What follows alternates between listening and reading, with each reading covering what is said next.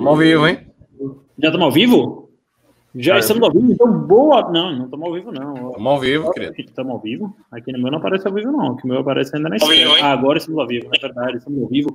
Estamos ao vivo, boa noite, telespectadores, boa noite, querida audiência. A audiência mais qualificada do Brasil é a maior do Brasil, não, mas é a melhor do Brasil, não tenho dúvida nenhuma, né? E hoje vocês estão brindados aqui uh, por dois especialistas em tudo. Vocês são dois dos caras mais inteligentes que eu conheço. Aí eu falo isso sem a vergonha de você puxar saco, sem uh, uh, mentir também, porque realmente são duas pessoas que eu admiro muito. Então, aqui à minha esquerda, uh, por favor, uh, se apresente, de boa noite para o nosso público, Alan Egami. Boa noite, retornando aqui a, a esse querido programa aqui de audiência qualificadíssima. Prazer, a primeira vez com o Pedro, vez acho que a gente já fez alguns anteriores ali. E vamos lá. Eu sou o palpiteiro de tudo. Só isso. E aqui embaixo de mim, né? O nosso querido Pedro Jacome, com lindo biombo. É biombo que chama? Como que chama isso aí? Perfeitamente, biombo, porque estamos em reforma aqui para construir o um melhor escritório para o vosso deleite, né? O um melhor cenário. Então estamos em construção ainda, né? Assim como obras públicas no Brasil, a construção está demorando mais do que eu imaginava, mas em breve teremos um ótimo cenário aqui. Eu queria agradecer à audiência, né, ao bom povo desse Brasil que acompanha o MBL, agradecer a honra de estar junto de Marcelo Castro e Alan Egami, duas das maiores mentes do Brasil. É isso aí, queria agradecer mais uma vez a audiência. A audiência já está me cancelando, né? Ontem acho que eu gerei muito rage na audiência, as pessoas discordaram muito de algumas coisas que eu falei, então vou tentar ser menos polêmico hoje e dar mais o microfone para essas duas lendas que estão aqui hoje. Uh, e hoje, como vocês bem gostam, eu sei que tem uma grande parcela da audiência que gosta desse tipo de programa, é um programa com poucas pautas. E o que, que isso significa? Coisa ruim? Não, pelo contrário. Significa que com pouco dinheiro você consegue pautar esses dois especialistas aqui, esses dois mestres, né? Então eles vão responder absolutamente tudo que vocês quiserem, com bastante profundidade, com bastante seriedade, com bastante uh, enfim, informação de qualidade. E com certeza, eu garanto para vocês, não quero parecer vendedor de curso, não, mas eu garanto para vocês que todos vão sair desse programa com pelo menos um pouco mais de conhecimento do que entraram, né? Porque a gente tem aqui uh, duas grandes mentes para sugar o conhecimento delas. Mas antes da gente passar uh, para essa parte aí onde vocês nos pautam, aliás, já queria agradecer de antemão as primas, especialmente em tempo de pandemia, a nossa equipe de produção toda agradece. Uh, eu queria passar um vídeo aí de um projeto do Kim Kataguiri, que em um ano e meio de mandato já tem um projeto, já tem uma lei aprovada, não mais um projeto de lei, ou seja, uh, já fez mais que o presidente em 30 anos de Congresso. Né? Então, por favor, Sampaio da produção, se puder colocar aí uh, o vídeo do Kim Kataguiri, do projeto do Kim Kataguiri. E aí, está no ar. A partir de agora, receitas médicas e odontológicas para remédios de uso contínuo não vão perder a validade enquanto durarem as medidas de isolamento social.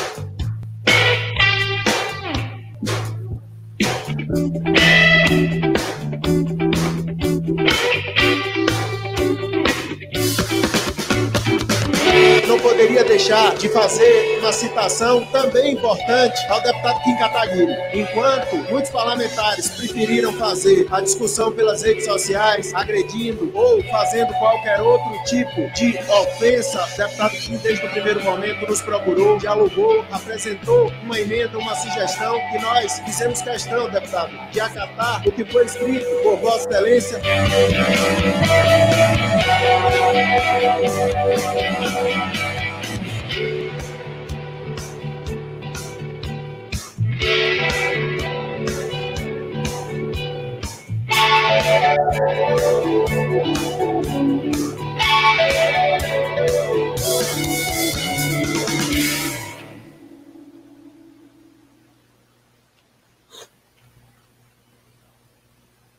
É isso aí, né? É, é, eu fico com orgulho pra caralho, viu? Eu fico assim, É, orgulho não, não por ser meu amigo, não por ser uma pessoa próxima a mim, mas orgulho até de ser brasileiro, de ter um mandato assim é, sério, um mandato propositivo, um mandato profundo, um mandato que não fica se faltando por briguinhas de rede social.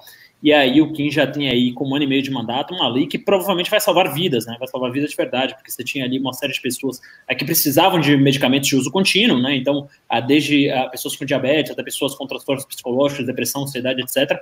E que elas não precisam mais se expor a pegarem filas uh, de pronto-socorro durante a pandemia para retirar essas receitas. Né? Então, assim, é, são pessoas que, em geral, estavam no grupo de risco, né? até porque essas comorbidades, como a gente sabe, aumentam a chance de, de óbito por Covid.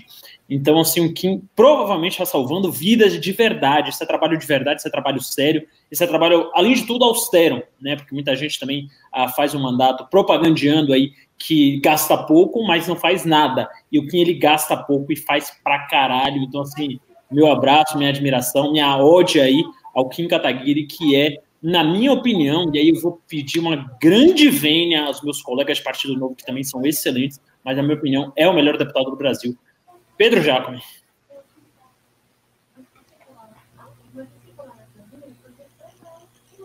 Tá, tá mudo, Pedro, tá mudo. Você deve ter mutado aí seu microfone, Pedro.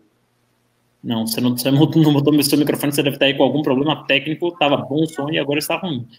É, vou passar para o Alan, então, por favor. Alan Igami. Maravilha. É, é, realmente, a palavra é orgulho. Né? Assim a gente enxerga que é, existe essa grande diferença entre o mandato discursivo e o mandato prático. Né? Essa é a grande diferença. Né? Na, durante a pandemia, o que a gente mais viu foram debates né, e poucas medidas efetivas. Né? Você não consegue enxergar nem do lado do executivo, nem do lado do legislativo, a efetivação de nenhuma medida que pudesse concretizar na alteração da vida prática das pessoas, especialmente no cuidado. Né? A gente se falou muito em orçamento, né, destinação de recursos que, é, pela burocracia e pela politicagem, não chegaram a ser efetivadas como deveriam ter sido, e por isso resultou em mortes efetivamente. Né? Enquanto você vê um projeto desse que pode parecer, às vezes, de é, menor é, alcance político, de menor é, discussão política, mas é que vai direto ao ponto, né? Então, o que a gente viu no primeiro dia, na primeira semana de declaração de pandemia, ele, de forma avassaladora, ele começou a apresentar projetos ali, pensando em realmente poupar vidas e de uma forma que realmente, é, assim, implicasse numa mudança é, na, na rotina, né? porque muitas vezes a gente não enxerga essa parcela da, da população que tem essas dificuldades burocráticas, ele viu essa demanda, já propôs alteração, né? então você pega, por exemplo, eu tenho meu pai que está com 70 e poucos anos, ele durante a pandemia não saía de casa, saiu justamente nessa hora, foi uma ida a um posto de saúde, pegou Covid, né? foi assintomático, graças a Deus, já recuperado, né? Uh, mas é de fato assim, é, você vê a população idosa é, é, que é afetada diretamente, ou pessoas que têm problemas de saúde, é realmente uma ida é, uma, é, a, a, ao posto para pegar uma, uma, receita, ou uma ida numa farmácia, já muda toda. Uh, na verdade, muda o destino das pessoas. Né? A gente pega aí o caso hoje triste do Rodrigo Rodrigues, né, que é um cara que provavelmente teve algum problema aí junto, né, alguma coisa de saúde, e morreu aí aos 45 anos, um cara brilhante que passava aí alegria. Eu tive até alguns contatos aí durante é, um tempo e a gente fica triste em ter uma notícia dessa. Então, quer dizer, é um deputado que apresenta o projeto, que altera a vida das pessoas e realmente na hora de debater, ele não debate ideias abstratas, ele não é, debate ali de uma forma oportunista, não. Ele chega e apresenta. Né? Qual é uma medida dessa eu acho que é, é, uma das outras que ele já apresentou, e você já vê o impacto na população brasileira. Quem dera a gente tivesse 513, 500 deputados com a mesma mentalidade, com o mesmo procedimento. É assim, é, é, o Kim, acho que ele torce para ter colegas desse tipo e não colegas que realmente dificultem a, a vida dele. Ele queria ter 500, entre aspas, concorrentes, ao invés de ter 500 figurantes ali no Congresso Nacional. Não tenho dúvida alguma. Pedro Jacome, dê seus comentários, e aí eu queria pedir para você que não sou, uh, fique. Você não está me ouvindo? Eu tô ouvindo, eu tô perguntando se meu microfone ah, não. ouviu. Tá ouvindo tá, tá. vocês? Vocês estão ouvindo? Sim, sim, perfeito, perfeito. Então eu queria que você tecesse seu comentário aí, não só agora sobre o Kim Kataguiri, mas também fazendo aí ah, uma comparação em relação a esses mandatos ah, extremamente estridentes, né? Esses mandatos ah, que chegam lá na Câmara dos Deputados somente só para lacrar, para fazer pose para as redes sociais, para discutir temas menores, né? Quer dizer, tem gente que está lá na, na, na, na, Câmara dos Deputados achando que realmente a prioridade do Brasil, em meio a tantas mortes, tantos óbitos e tantas mazelas da população brasileira, acham que a prioridade é discutir ah, se um, um, jogador trans está jogando no time feminino ou não está, ou coisas assim que são realmente muito midiáticas, né? Mas assim, em que pese isso provavelmente ser um problema para aquela pequena parcela de população, a gente sabe que o principal problema do Brasil não é nem de longe que a Tiffany é, é, joga no, no, no, time de vôlei feminino. É, então, é, é, a gente sabe que isso não é um grande problema brasileiro, isso é uma questão é, de uma federação específica, de um esporte específico, de um time muito específico, só tem um atleta trans lá naquele negócio, e tem gente que deixa toda a pauta séria de lado, começa com o Kataguiri, para ficar uh, se apoiando aí em muletas midiáticas, em coisas que, na verdade, vão mudar a vida de muito pouca gente. Então, eu queria saber de você, uh, Pedro Jacme, eh, acho que talvez eu tenha até é, é, me estendido demais a pergunta, talvez adiantado um pouco do, do, que eu pensava, mas eu queria que você trouxesse reflexões neste sentido, por favor. Olha, Marcelo, eu, eu queria juntar as duas perguntas para dizer o seguinte. É, eu não posso ser tão generoso para dizer que o Kim é o MVP do Congresso, porque Daniel Coelho é meu candidato a prefeito aqui, do meu partido, vai ser candidato a prefeito do Recife, mas eu vou dizer com certeza que o Kim Kataguiri é o Rookie of the Year, é o novato do ano, é o novato do mandato, é maravilhoso. Não digo isso só para ser meu amigo, mas digo porque o que ele está fazendo é essencial, porque muitos brasileiros acham que o problema do Brasil é, é, o deputado corrupto é um problema. Muitos acham que é falta de dinheiro, é um problema, mas o que falta é pensar, é pensar com carinho, é pensar com inteligência no problema das pessoas. Você vê que um problema como esse, que o que resolve aí através de um problema, de um projeto de lei, não é um projeto caro, não é um projeto difícil, é só pensar com inteligência, desburocratizar a vida das pessoas e tornar o Brasil mais fácil. Isso é só força de vontade, isso é só ideia de que o Estado atrapalha muito, que as pessoas precisam ter uma vida melhor. E outra coisa é o seguinte: eu me lembro que eu estava em Brasília com você, é, Marcelo. Não sei, não sei exatamente quanto tempo, alguns meses atrás, antes da pandemia. em abril de 2019. É, então faz um ano. Eu achei que era. A pandemia deixou a gente confuso, mas, mas é, o que a gente falava era sobre o, o seguinte, né? Como é que se está fazendo. Eu acho que na época o Rodrigo Maia falava o seguinte: a partir de agora eu vou fazer só nova política, que não é resolver nada e lacrar em rede social. Né? Então, assim, muita gente está preocupado em fazer mandato austero, dizer assim, não vou ter três, quatro assessores, cinco assessores, não vou usar isso, não vou usar aquilo, não resolve nada do problema do Brasil. Então é melhor não existir, né? É melhor não existir, porque assim, você é bom que você use o mandato com a melhor economia possível, mas desde que você resolva problemas. Eu falava com um amigo meu que trabalha no Senado, ele está falando um senador muito famoso, famoso por cometer austeridades, é de Brasília, é do Distrito Federal, na verdade, mas não resolve nada. Se vocês souberem quem é, eu não vou dizer, mas tudo bem, mas não resolve nada, não resolve problema nenhum.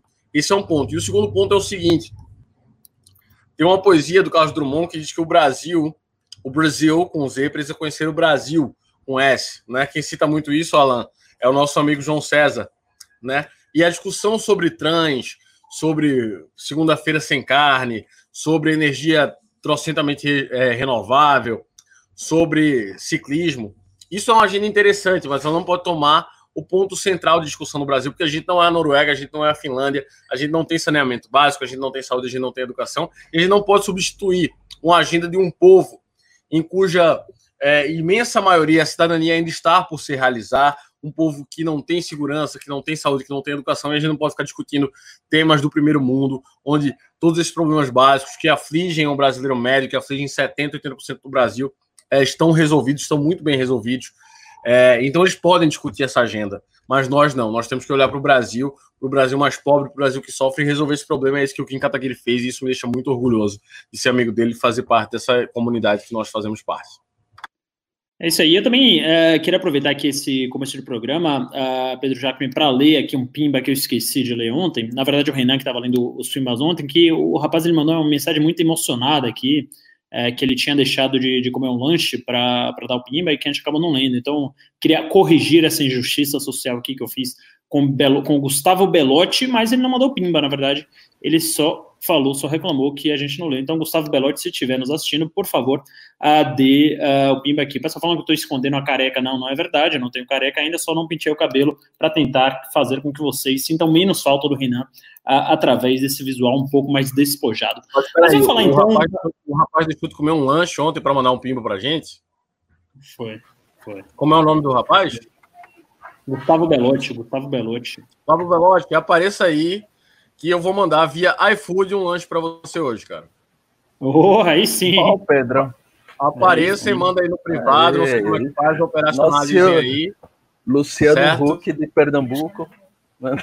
Ah, não, cara. Eu acho que a gente, a gente que tá, tá mais velho, tá podendo já fazer alguma outra coisa desse tipo aí, a gente tem que ajudar a galera que realmente não, tá abdicando. Eu já abdiquei é, de algumas coisas para fazer política, para gostar de política.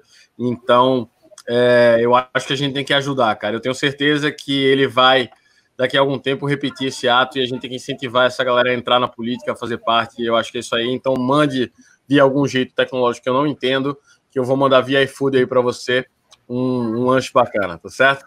Um abraço. É isso aí, é um grande gesto aí, muito nobre, nosso amigo Pedro Jacome, não é à toa que tenho o maior orgulho também de ser seu amigo Pedro. É, vamos falar agora do, das eleições de 2022, né? 2022 aparentemente já começou, Rodrigo Maia, ele separou um blocão ali de partidos, né, principalmente com o DEM e o MDB, para fazer oposição ao governo Bolsonaro, né? E tem muita gente falando que isso aí é uma estratégia para lançar o governador de São Paulo, que, na minha opinião, não tem uh, nenhuma chance de, de, de, prosperar, nenhuma chance de ganhar essa eleição, mas uh, foi visto como esse movimento aí em prol do João Dória.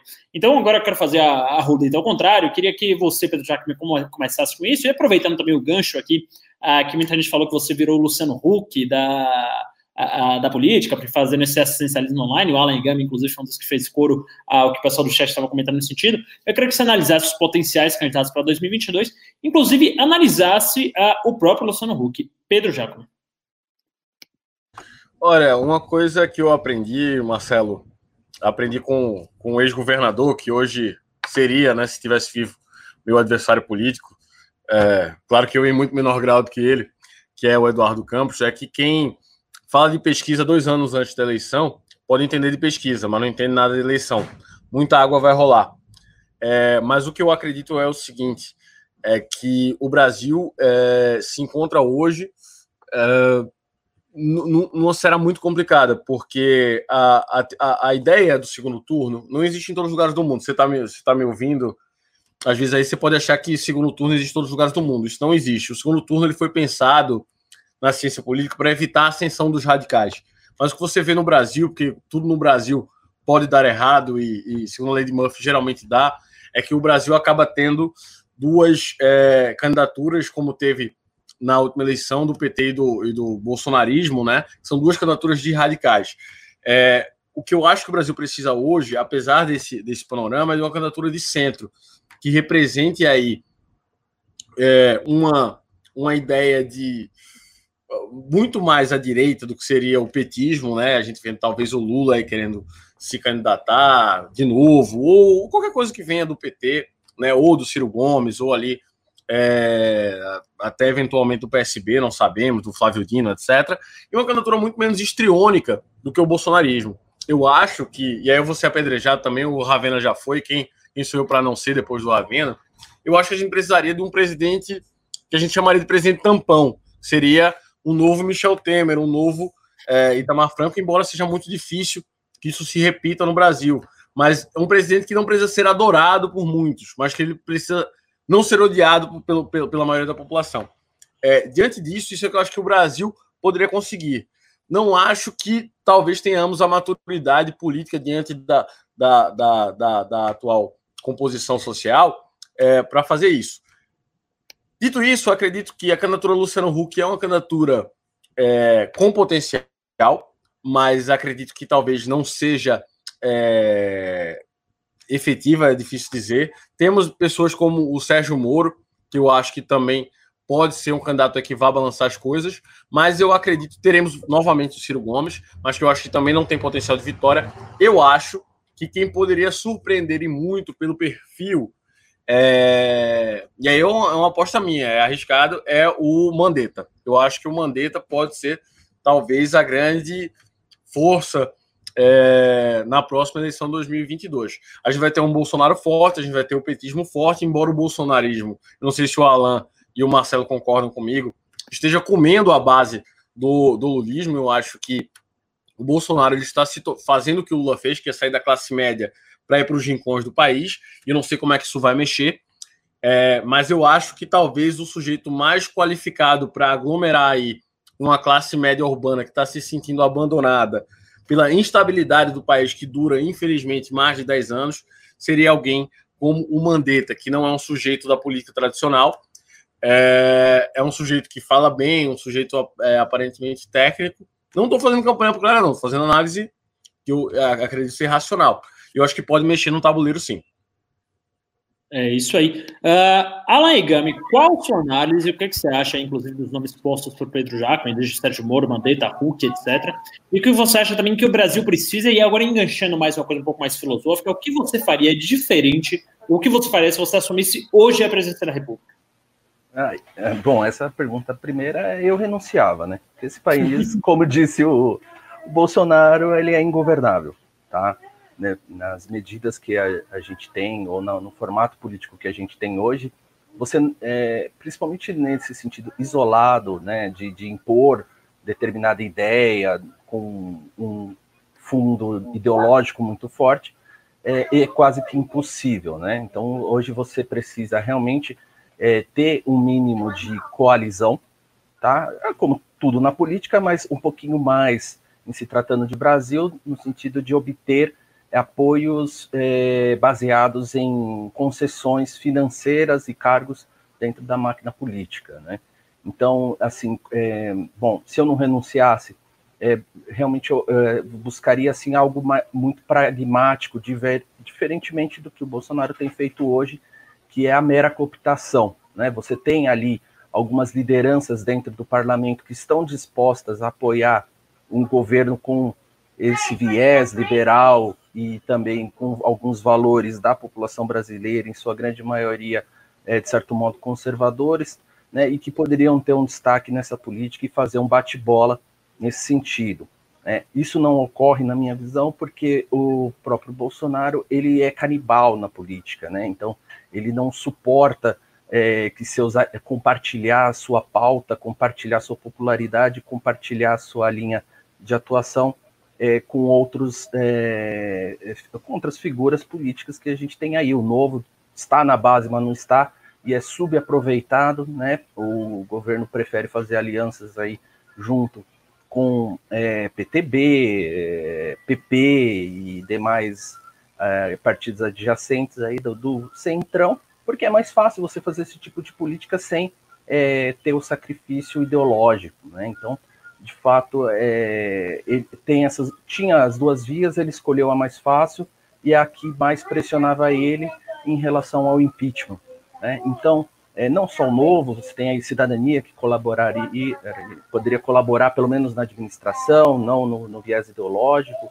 Você tem outros partidos aí interessantes e até o próprio MDB, tá? que ele é um partido muito grande, com uma característica é, muito diversificada de visões, de, de políticos e com uma base muito é, grande no municipal. Ainda ele é um partido importante, né? Então nessa movimentação a gente vê aí o Rodrigo Maia, né, fazendo uma movimentação, emplacando alguém do, do MDB, justamente por quê? Porque o calendário hoje impõe a municipalidade, né, no, na agenda eleitoral, e para o final do ano a troca na Câmara, você amarra as duas coisas. Né? E nesse ponto pode ser que a aliança que o Bolsonaro fez com o centrão, aquele centrão é, que é realmente o fisiológico da sua natureza mais selvagem, né? É, realmente é, pode estar tá caindo fora né, nessa negociação política. Né? Agora, em relação ao, ao, futuro próximo, eu também tenho muita restrição na linha que o, o Jacob me falou. Né? Assim, é, pri principalmente porque a gente está vivendo seis meses, acho que mais loucos, mais diferentes que a gente já viveu na nossa vida, né, em termos de sociedade brasileira. Assim, a gente já viu impeachment, já viu dois impeachments, já viu de tudo e, e, e, assim, em termos de bagunçar as suas bases, as suas crenças, as suas ideias, isso tudo já foi é, mexido de uma forma que a gente não sabe para onde vai voltar o tabuleiro. Aparentemente, o, o cenário político que está se impondo é a volta do, daquele, daquela base de establishment mesmo. Né? Então você vê a, a, os movimentos do judiciário ali, Lava Jato, sendo reprimidos, voltando para o seu lugar. Você vê o tipo de negociação no Congresso voltando para o seu lugar. O Bolsonaro que tem que fazer uma política populista no sentido mais tradicional da palavra, né, no sentido brasileiro, que é a política assistencialista, na verdade, né? Então, isso vai definir o quadro para o futuro, né? Que pode gerar uma restrição para essa terceira via ou para esse campo progressista aí, ao estilo Luciano Huck e etc e tal, né? Então, é, realmente assim, eu vejo que na, na forma que está hoje, a tendência é, é assim, é a, o PT perder um pouquinho de força, não conseguindo emplacar um candidato, tão forte assim, né, sempre dentro das suas bases, porque Bolsonaro está arrefecendo seu discurso, o que não ajuda muito o PT em manter aquela oposição né, e, a, e, a, e o protagonismo no cenário político. É, em compensação, você tem aí é, esses outros players, que nem o Ciro, que de fato está caindo como repetição. Eu ainda aposto muito nele, não que seja meu candidato, pelo contrário, mas eu vejo ele também é, dessa forma, um candidato que tem muitos problemas, né, e realmente nessa selvageria do jogo político, é, ele acaba não conseguindo emplacar uma liderança que consiga dar folga para ele vencer umas eleições. Então, assim, é, centro-centro, candidato de centro ainda não existe. Existem candidatos que se opõem a uma direita extremista e uma esquerda extremista. Né? É um centro que é mais voltado ao, à estrutura estatal, à política tradicional, que é o, o centrão que a gente sempre teve aqui no Brasil, né? É isso aí. E, uh, bom, eu vou, vou interagir aqui um pouquinho com o chat. O pessoal está falando que é 791 pessoas, kkkkkkk. Então, grande gado é o Pedro W. E só dele falar isso aqui, a audiência já subiu. Para a audiência subir mais ainda e vir mais gado, aí deem o, é, é, é, afunda o dedo no like aí. Uh, estamos aqui com 533 likes. Eu quero acabar essa fala aqui com 700 likes. Então, afunda, afunda, afunda o dedo no like aí, que eu adoro o gado, né? Então, vou, vou ficar lendo aqui comentário de gado. Luiz Carlos Moretti fala: vocês estão limpo, vocês estão limpo hoje ou deu aquela paradinha no pó. Então, quer dizer, o cara erra aqui não só o plural, né? Porque seria vocês estão limpos hoje ou deram aquela paradinha no pau, qualquer coisa no sentido. E ele coloca em oposição duas frases que são antagônicas, né? Então, é, ou, desculpa, duas frases que significam a mesma coisa, né? Então você vê a ignorância do gado, Luiz Carlos Moretti, mas obrigado aí ah, por vir aqui no nosso chat. O gado, ele é sempre bem. Luiz Carlos, eu sei, eu sei que você está preocupado Desculpa interromper, tá, Marcelo? Eu acho que o, Luiz, o Moretti tá preocupado. Eu tenho rinite, cara. Então, assim, se eu tô é, é, fazendo isso, é porque eu tô com soro fisiológico aqui, se você quiser ver, tá? É isso, é rinite, tá bom? Eu sei que você deve ser aí da, da agência antidoping, né, dos comentaristas políticos, mas pode ficar tranquilo aí, não precisa fazer uma notificação para o seu chefe, tá bom? Um grande abraço é isso aí, então Pedro Jacome ele se justifica, justifica essa coçadinha no nariz com uma suposta rinite. Será que é verdade ou será que a gente tem que passar ele no antidoping? Eu conheço Pedro Jacome há muito tempo e eu, eu asseguro que ele não utiliza nenhum tipo de drogas, assim como nenhum de nós três. Uh, e olha que tem gente na que fuma maconha assim, mas não vou denunciar, não. São poucos, poucos, poucos. Eu, particularmente, não uso, acho que nenhum de nós três aqui usa. Mas, ah, pessoas aí isoladíssimas, poucas pessoas, não é nenhum dos que apresenta o News, tá? Aliás, que ninguém conhece, mas que uh, faz uso da verdinha, que faz uso da verdinha. Será que isso aqui vai virar um corte? Aí o pessoal vai falar, ah, Vena, pra que, que merda você falou isso, né? E aí roda no Twitter, fala, velho, fala porque eu falei, foda-se. É, vamos lá, porque como eu falo demais, vocês sabem que hoje o programa é de vocês, né? E o programa é de vocês, a, gente vai ler aqui com profundidade cada pimba que vocês mandaram, né? O, o pessoal tá falando que a audiência aqui tá mais baixa porque o pessoal tem um viés a favor do Renan. Até eu tenho, velho. Até eu tenho um viés a favor do Renan.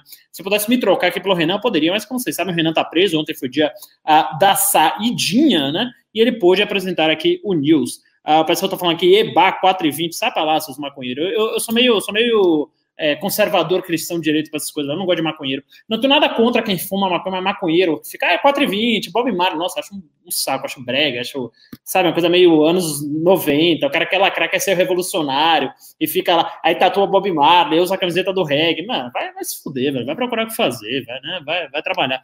É, vamos lá, então, para os pimbas aqui. Uh, o Rodolfo Brandão, ele dá cinco reais, fala boa noite, Marcelão, obrigado, boa noite, Rodolfo, beijo.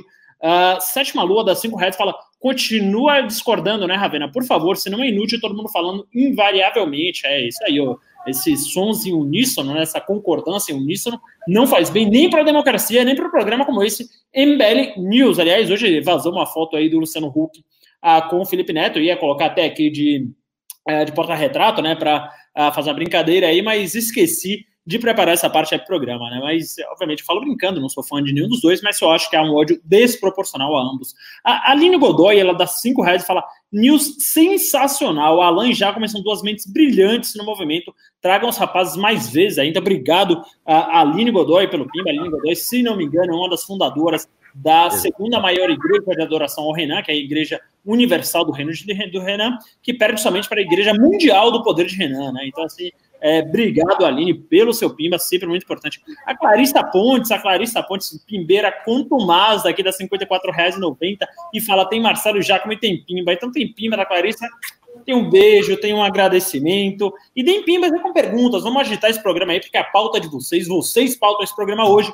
Quiserem falar de gado, quiserem que eu interaja com o chat, quiserem que mande coisa para o Jacome, para o Alan responder, o programa é de vocês, a casa de vocês. Sabe por quê? Porque a gente tem a audiência mais qualificada do Brasil é a melhor audiência do Brasil. E a, ah, olha aí, olha aí, olha aí, meus candidatos aí. Meu governador e meu presidente, é governador do Rio de Janeiro, tá? Paulista, não precisam me, me apedrejar.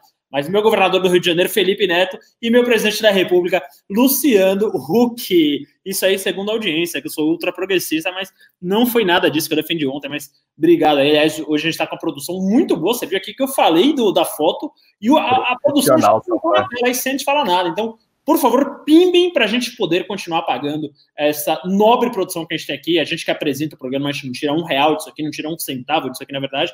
Ah, mas a produção, claro, tem seus custos, né? Muito embora todo mundo que participe da produção da MBL faça com muita paixão faça com muito amor, né? Então são mais do que profissionais, são amadores, né? E amadores no sentido que de quem faz por amor, que é essa etimologia da palavra. Então é, eu queria agradecer aqui a produção, mas apesar disso eles precisam ser pagos. Então vamos pimbar aí porque é, ninguém vive, ninguém paga a conta com amor. O iFood não chega lá, você não dá um cheque de amor para ele. O a Fernanda Schmidt deu cinco reais e falou: a Igreja Universal do Reino de Renan gostaria de saudar Alan e Jacome, a paz de Renan. Obrigado aí a pessoal da Igreja Universal do Reino de. O Renan que habita em mim, salve o Renan que habita em você. Você vê dois caras. Eu queria pedir só a Clarissa Ponte, continue mandando pimbas para o MBL, mas não esqueça que teremos campanha em breve em Recife. Salve pelo menos os 54,90 aí para doar para uma candidatura de membros do MBL que ocasionalmente eu concorro uma vereança do Recife. É isso aí, a gente estava aqui ontem, Ravena, vimos o que aconteceu, não foi nada disso que eu falei, estou parecendo Ciro Gomes, né? Falo e depois digo que nunca falei isso. É, vamos aqui então para a pauta, seguir aqui um pouco mais de pauta. É, vamos lá. A, a, metrô viário de São Paulo decide suspender greve, mas metrô, mas uma puta pauta chata, hein, velho? Bolsonaristas pedem, uh, podem ter penas aumentadas por driblarem bloqueio de redes sociais de vem advogados. Essa é uma pauta interessante para vocês que são do ramo da filosofia, do ramo do direito, eventualmente Pedro já, aliás, os dois, né, são juristas. Ah, vamos falar aí, né, alguns bolsonaristas, eles driblaram, né, o bloqueio das redes sociais, fizeram contas ah, hospedadas em outros países, né, e uh, a partir daí continuaram a twittar e a produzir conteúdo para as redes sociais, normalmente em que pese haver ali uma decisão judicial, na minha opinião, muito injusta. Queria uh, ouvir de vocês em que pese não concordar em nada com esses idiotas bolsonaristas, mas eles driblaram essa decisão judicial uh, e uh, uh, voltaram a postar normalmente. Então, eu queria que você começasse aí, Alan Negami, avaliando isso, quais são as possíveis consequências para os bolsonaristas que fizeram isso e o que é que você acha do inquérito como todo. Mas, por favor, seja relativamente breve no comentário. Alan, Bom, é, não, assim, a, a possibilidade de você ter um, um descumprimento de ordem judicial, uma desobediência em relação a determinação do, do, Supremo Tribunal Federal, que já configura aí uma licitude, né, a mais é, do que já tem sido apurado nesse inquérito. É, e, por outro lado, você ainda vai levar esse caso a uma discussão né, de um processo efetivamente criminal, e ali vai ter uma gradação de pena, e esse tipo de conduta ele é ponderado para fins de, é, em caso de condenação, para aumento para o mínimo, ou, ou aumento para o mínimo, do mínimo ao teto né, do que uh, é possível dentro daquilo que eles são acusados. O grande problema é saber do que eles são acusados. Né?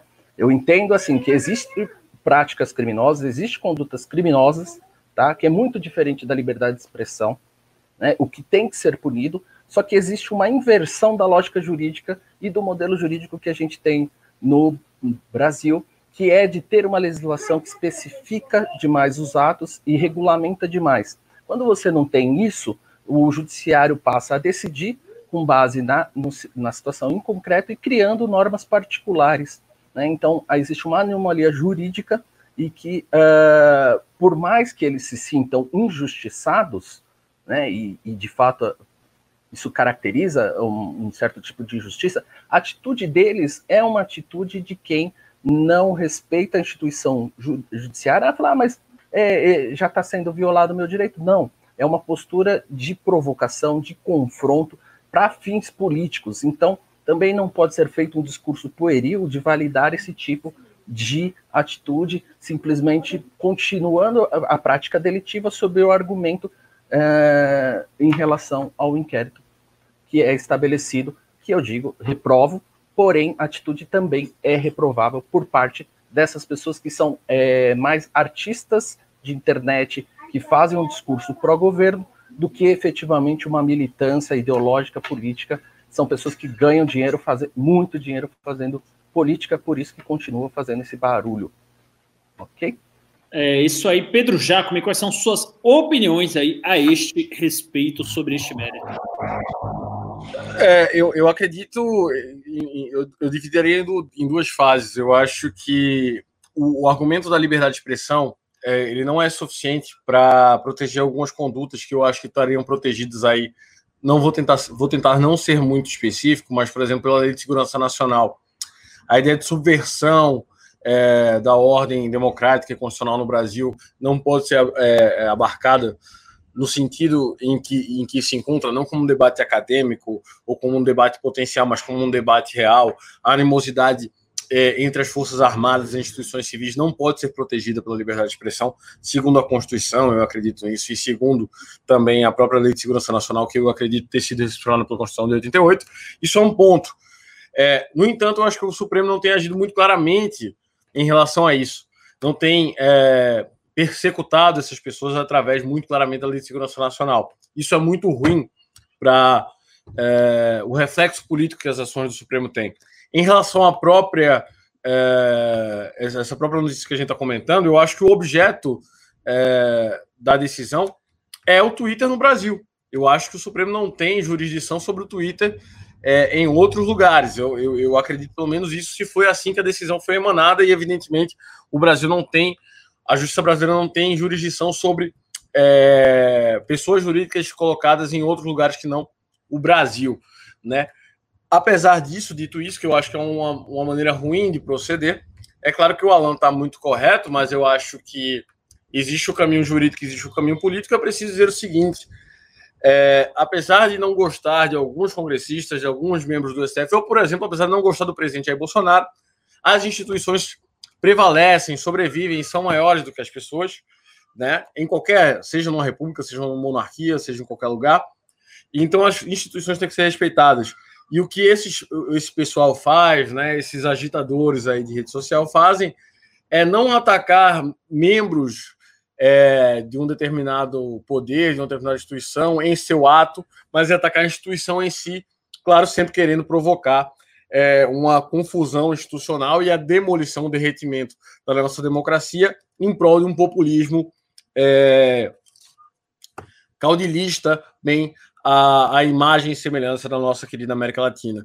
É claro que isso é um absurdo, essas pessoas têm que ser denunciadas e combatidas o tempo inteiro, porém, é, existem várias maneiras de combater é, um inimigo, e no caso é um inimigo justo de ser combatido, quer dizer, justo que se combata-o.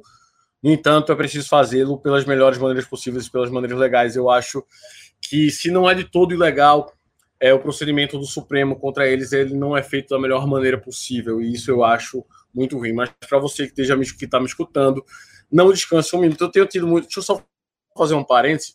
Nas últimos, nos últimos dias eu tenho falado muito em alguns grupos, todo mundo, ah, sobre o Ítalo Marcilli, né? Eu sou católico, ninguém tem nada a ver com isso, mas eu sou um, um católico e acho que é um sujeito que mancha profundamente a ideia do catolicismo. Eu acho que é um sujeito que a ideia do catolicismo para se promover, eu acho que ele não é nem um pouco diferente do Silas Malafaia, a não ser pelo visual agora de Henrique Cristo do Soueto.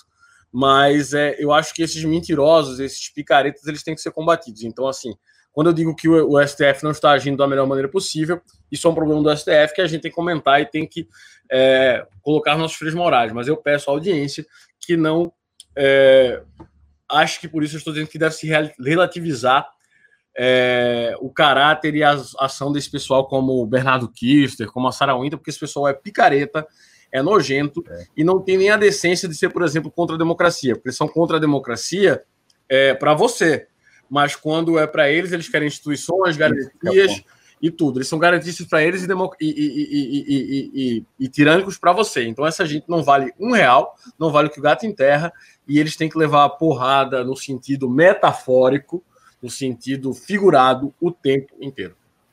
É, é se me permite, o, por favor, por favor, Origami. É nesse ponto que a gente tem que começar a refletir para ter um debate construtivo em relação à questão é, das redes sociais. Né? É nesse ponto que a gente tem que começar a compreender o que, que é a liberdade de expressão, né? como um direito ali fundamental. Né? Vocês trabalharam muito esse, esses conceitos ontem dentro do Estado democrático e essa instrumentalização da liberdade de expressão que é disfarçada de opinião. Na verdade, você está fazendo ali é um certo tipo de ataque ou a condutas ali difamatórias ou muitas vezes caluniosas, né? E que visam sim provocar a, a é, até órgãos, autoridades públicas contra determinadas pessoas. Você cria demônios ali que são atacados e quando você vai ver realmente a história é bem diferente e o prejuízo já está consolidado. Né? Então você, é, eles criam ali é, figuras como seriam de imprensa e que na verdade são disfarces de imprensa, né, que não dá para saber o que, que é jornalismo, o que, que não é jornalismo, não dá para falar que tudo é jornalismo, até por ser uma estupidez um conceito dessa natureza, né, para começar a compreender é, que tipo de, de, de, reação a sociedade deve estabelecer né, e como é, criar um ambiente realmente democrático, né, porque senão você é, permite que as novas ferramentas sejam manipuladas para atender a fins específicos de determinados grupos políticos em nome de uma liberdade de expressão que é cara para mim, é cara para você, é cara para qualquer cidadão de verdade, enquanto é, militantes profissionais usam de ilegalidades para é, não é nem um discurso político, e sim para fins particulares e eleitorais, quem sabe. Né? Então a, a, gente tem que começar a pensar a partir daí, antes de falar assim, não, não é possível debater. Não, é possível debater sim, é possível criar mecanismos. Não aquele projeto que está no Congresso Nacional, que é feito já com uma, uma ideia para favorecer determinados grupos e cercear uma, é, um determinado segmento da sociedade, que é a direita. Mas é, é nesse ponto que, que eu assim, acabo convergindo assim, com o Pedro em relação ao STF, em compensação, proponho aí a sair desse debate é, vulgar que é falar, ah, não, o que Sarah Winter estava fazendo ali é liberdade de expressão, ou xingando ali o ministro da STF. Não, desculpa, é muito diferente disso. E, claro, num campo próprio, num, num mais profundo, seria possível delinear de uma forma mais é, é, perfeita ah, o que seria esse direito para preservá-lo. Né? Na verdade, não levaram para o buraco junto com atitudes ilícitas e abomináveis que essas pessoas têm praticado na internet. É isso aí, vamos aqui aos pimbas, depois dessa grande análise de Alan Negami. Aliás, quem quiser mais análise de Alan Negami sobre os temas que vocês quiserem, é só pimbar, porque hoje a gente tem uh, uma, uma audiência um pouco menor do que o usual, uh, o que é comum quando a gente tem pouca pauta política, na verdade, uh, isso é muito graças ao presidente da República, que se calou nos últimos dias, né, se rendeu completamente ao centrão, então não está mais criando polêmicas, não está mais sendo o Jair Bolsonaro de sempre. Então, isso a pauta fica um pouco mais esvaziada. Isso é ruim? Não, pelo contrário, eu particularmente acho esses programas os melhores. Por quê? Porque você consegue entrar em temas muito menos frívolos, muito menos efêmeros, né? muito mais existenciais, profundos e filosóficos, do que ficar comentando a noticiazinha do dia, a pautazinha do dia, a greve do metrô, eu não sei o quê. Então, eu particularmente acho esse o melhor tipo de programa. E se espectador fosse, claro, sou em alguns outros dias, eu pimbaria para ter o melhor do conhecimento dessas duas feras que estão aqui. Então, se você quiser adquirir conhecimento e receber essas análises exclusivas com profundidade, porque hoje tem menos gente, é só pimbar aí uh, e receber esse conhecimento aí direto. Uh, uh, o Erion, ele dá 10 reais, não fala nada, obrigado, Erion. A Tati Camargo dá 10 reais e fala, boa tarde, boa tarde, meninos. Falem um pouco do papel de vereador, já que estamos chegando nas eleições municipais. Uh, Tati Camargo, acho que o, o papel do vereador, assim como de qualquer uh, parlamentar dos outros três entes são fiscalizar, representar e legislar, né?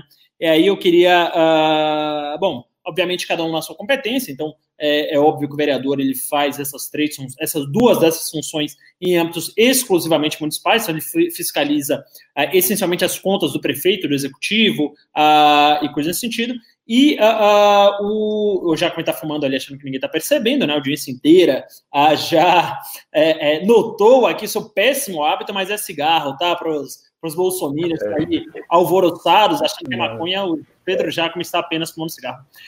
e também o papel de legislar, ou seja, fazer leis e votar projetos de lei no âmbito municipal, né? A competência aí é muito enxuta no âmbito municipal. a gente sabe que a nossa federação ela concentrou quase que tudo, todos os poderes na União.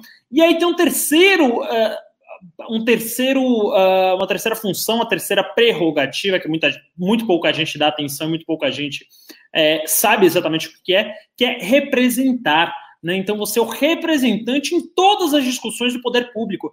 Então, nunca é, é se curvem a pessoas que falem: não, veja bem, você é vereador, você não deveria estar falando do tema estadual, você não deveria estar falando do presidente, porque isso é enorme mentira, isso é, isso é uma ignorância democrática sem tamanho, né? Porque você não é, quando eleito a um vereador, um mero ente administrativo, você é sim um ente político.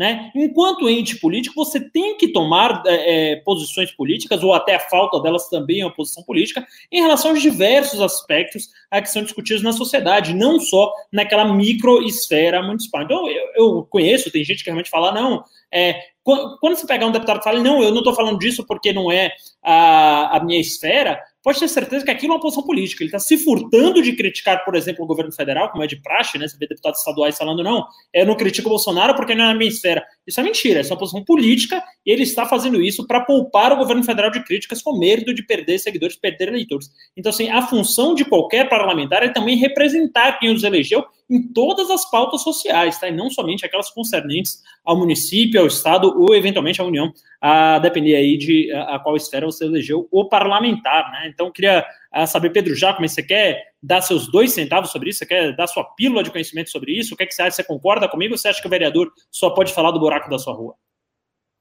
Querido, é, depois de uma explicação dessa, não tem mais o que falar, né? Mas só a, a única, os únicos dois centavos é que, além das previsões constitucionais de legislar e fiscalizar, é, e aí entrando no que você falou, mas eu acho o seguinte: o vereador parlamentar ele tem aí chegando no Senado, romano, então ele tem um, um, uma vocação para ser também um, um, porta-voz moral da sociedade. Não é só legislar e dizer assim, ó, vamos é, fazer tal lei ou fiscalizar as contas públicas. Eu acho que não. Eu acho que ele tem um papel moral de levar uma visão de mundo da sociedade para o seu parlamento, para a discussão, e mesmo que não faça parte da sua competência. Né? O pessoal chega assim e fala: Ah, Jacob, você vai ser candidato a vereador, você é contra ou a favor do aborto. E o pessoal fala: Ah, não, mas isso não é competência do vereador. Mas eu acho que o cidadão ele tem que se ver representado nas suas visões morais, que não são necessariamente legais, mas em várias questões da, da, da vida pública. Quer dizer, a sua visão moral não está restrita a uma visão meramente constitucionalista ou legal, mas você tem que falar com, por exemplo, temas que não são objeto de legislação. Por exemplo, a urbanidade no trato é, com o cidadão é, e com as outras esferas de poder e criticar isso no governo Bolsonaro. Veja, não tem uma lei para dizer que você não pode é, ignorar um, um, um, um cidadão. Não existe uma lei para isso. Não, tem, não pode existir uma lei obrigando o cara a responder. A, a Cris Bernard, por exemplo, foi fazer uma, uma intervenção em relação ao Bolsonaro. Mas não é de bom tom. E eu acho que o parlamentar ele serve também para isso para ecoar vozes morais, né, opiniões políticas, não necessariamente legislativas da sociedade no seu parlamento. Não sei o que vocês acham. É, Alan Negami, o que, você acha depois dessa contribuição não. brilhantíssima, como sempre, do nosso querido Pedro Jaco? Não, vocês quase esgotaram aí a questão, realmente. É, o que assim, eu posso comentar é, por exemplo, o que eu vejo né, no que o Pedro já tem é, feito aí na, nas suas campanhas, com certa criatividade, mas ao mesmo tempo tem um fundo que é nessa representatividade, vocês estavam dizendo num, num tema mais amplo, mas a gente vê assim a identidade local, né? Então, quando ele faz ali uma manifestação, ele faz uma cobrança, sempre tem um fundo ali que é tentando resgatar um orgulho, né, um trato pela cidade que você não enxerga mais nos nossos vereadores. Você vê caras burocratas que entram ali no gabinete, fica resolvendo, despachando assuntozinho de fila de hospital, e você não vê realmente algo que, que tenha sangue nos olhos ali para realmente fazer uma, uma mudança né, efetiva daquilo que ele representa, não necessariamente um bairro. Né? Eu, eu, lembro do, do, seu artigo ali que deu bastante repercussão, né, Marcelo? Que deu uma aula sobre voto, e ali se discutia muito sobre o distrital e o proporcional, mas que no fundo você vê que na verdade é o vereador abrindo mão das suas prerrogativas, abrindo mão da sua função e criando essa crise, aí você discute que tipo de vereador você tem que, é, a forma que você tem que escolher o vereador. Quer dizer, é uma crise, na verdade, em relação ao que eles devem fazer, e não a forma que se deve escolher necessariamente um vereador, se isso é uma questão local ou se é abrangência municipal inteira, ou seja lá o que for. Né? Então, realmente, é assim, tem muito para o vereador fazer. A questão é que ele abre mão em prol de ter o governo realmente como um balcão de negócios que aprova dentro de uma casa legislativa ali o projeto que quer. Se o vereador quiser, inclusive, ele dita o orçamento, ele dita a política pública municipal, ele tem condições ali de realmente fazer reivindicações que, que possa olhar ali num, num bairro, né, olhar num, numa região e ver uma mudança efetiva, né, assim, na qualidade de vida das pessoas. Né, a gente lembrando ali o, o, os federalistas, né, uma coisa bela que todo mundo tem o dever de ler, né, se você olhar o conceito ali por trás do que foi estabelecido para a Constituição Federal Americana, é, e que Tocqueville também comenta muito, essa municipalidade, essa política local, são esses conselhos, entre aspas, né, locais que realmente fazem florescer uma nação, não de cima para baixo, né, mas sim de baixo para cima, a partir dali, daquele onde você sente o Estado, que é o município, né. É, realmente acho que é, é nessa linha. É isso aí, vamos aqui para os próximos pimbas, né, porque hoje é, a gente está, apesar de uma audiência um pouco mais baixa, a gente está com muitos pimbas, né? Então dá para a gente fazer uma discussão mais profunda, como eu sempre falo. Então, se você quer ter sua pergunta respondida, analisada por nós três, uh, por favor, deixe seu pimba aí. A partir de 10 reais a gente faz uma análise profunda, a gente vai dar toda a atenção a, do mundo ao seu pimba.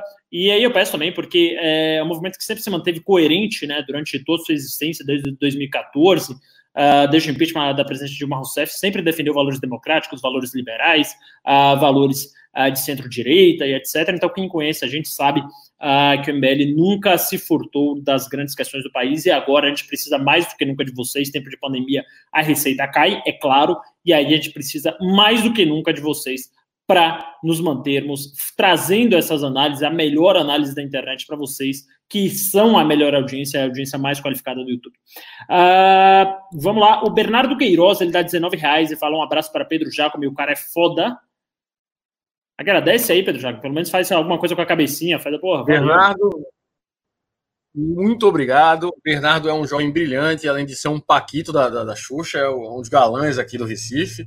É, e aproveitando que eu estou sem o WhatsApp agora para prestar atenção aqui, porque eu déficit de atenção, tá combinado mais tarde. Eu fiz o teste aí de coronavírus, eu estou livre.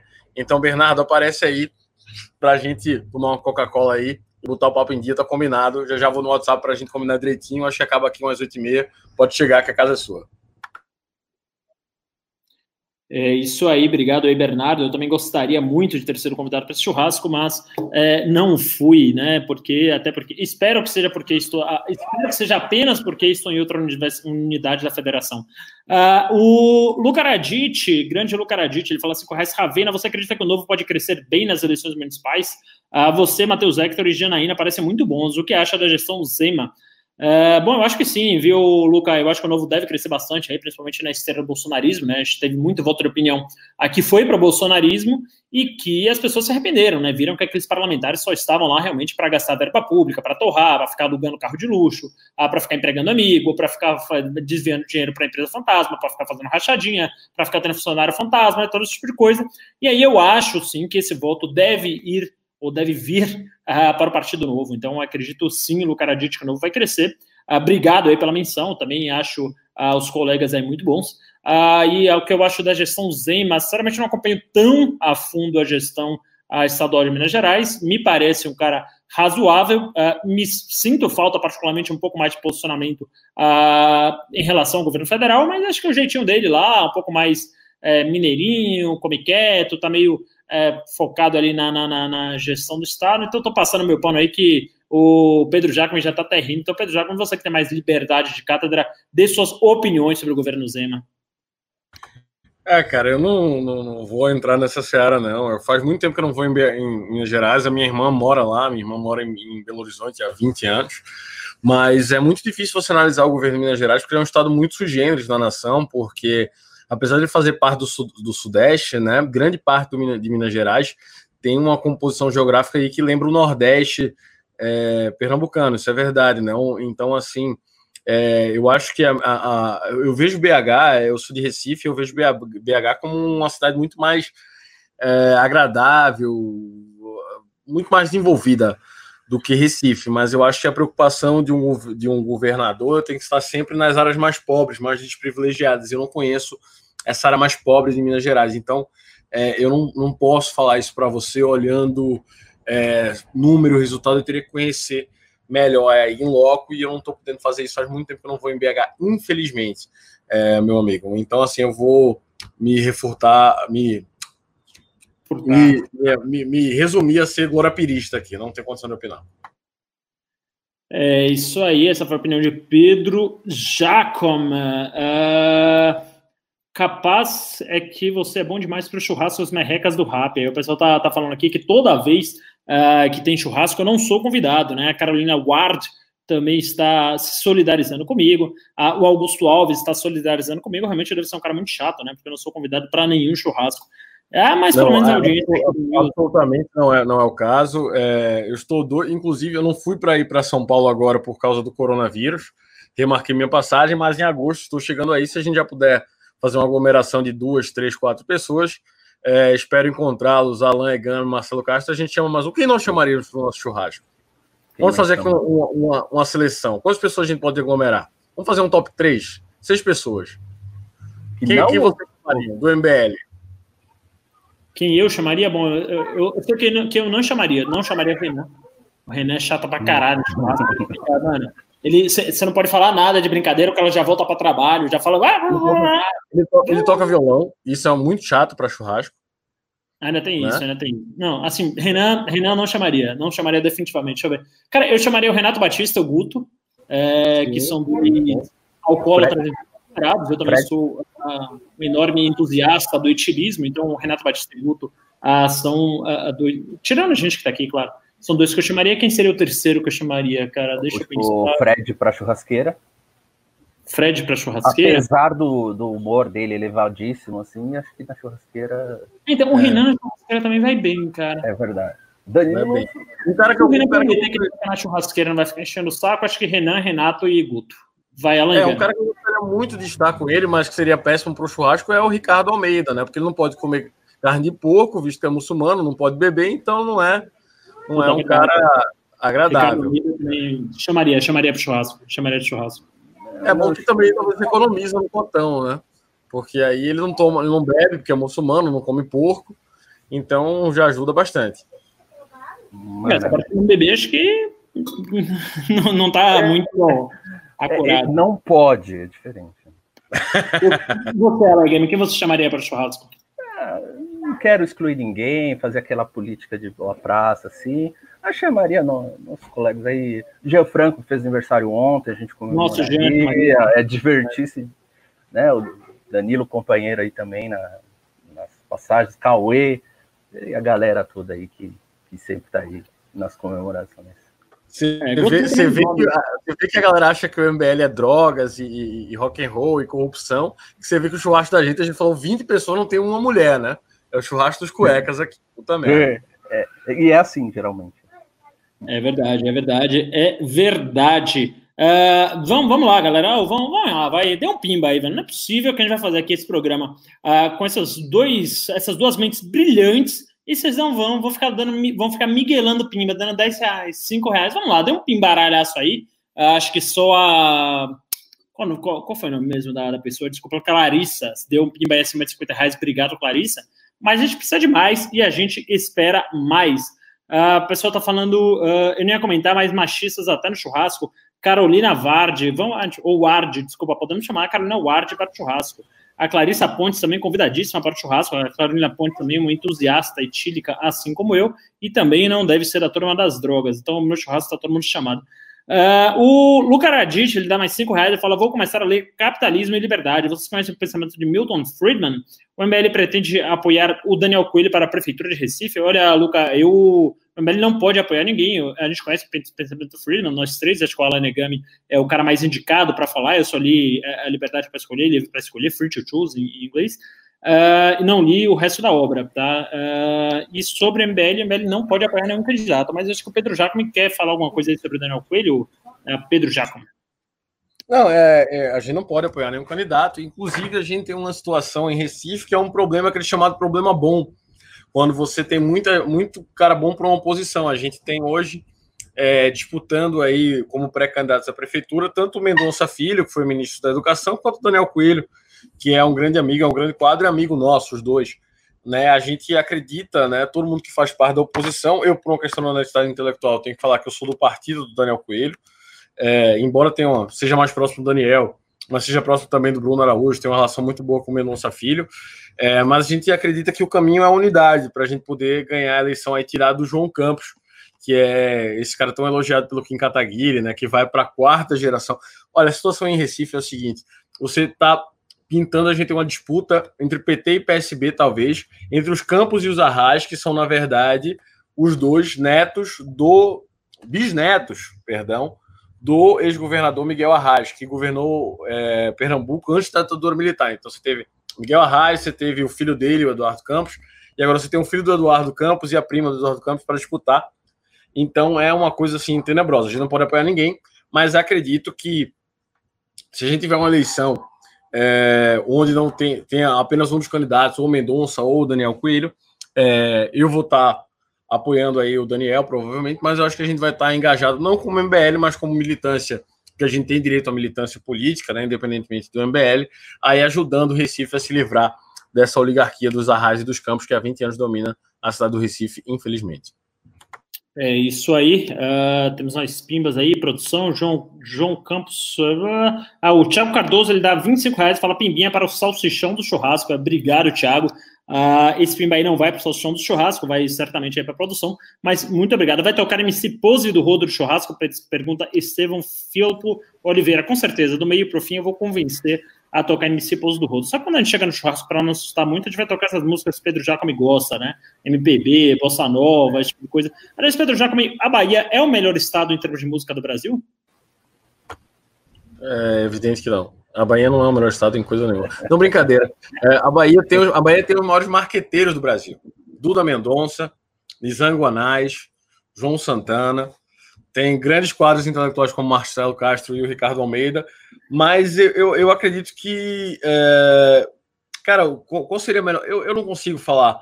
É, isso aí eu vou ser bem, bem é, esquerdistas, assim, mas eu acho que não existe uma melhor música do Brasil por estado. Eu sou apaixonado por Luiz Gonzaga, eu sou apaixonado por muita coisa que vem da Bahia. É, eu acho Caetano um lindo, maravilhoso. É, eu, eu, adoro Chico Arque, eu adoro Vila Lobos, eu adoro Pixinguinha, Cartola. Agora sim, existe uma concentração para mim que é maravilhosa, que é o que aconteceu ali no, no, no, Rio de Janeiro. Tanto a Bossa Nova como o samba de Nelson Sargento, de Cartola, é, Noel Rosa, Moreira Moreira da Silva. Então, isso para mim é, é, é, é um, um grande coração da música brasileira.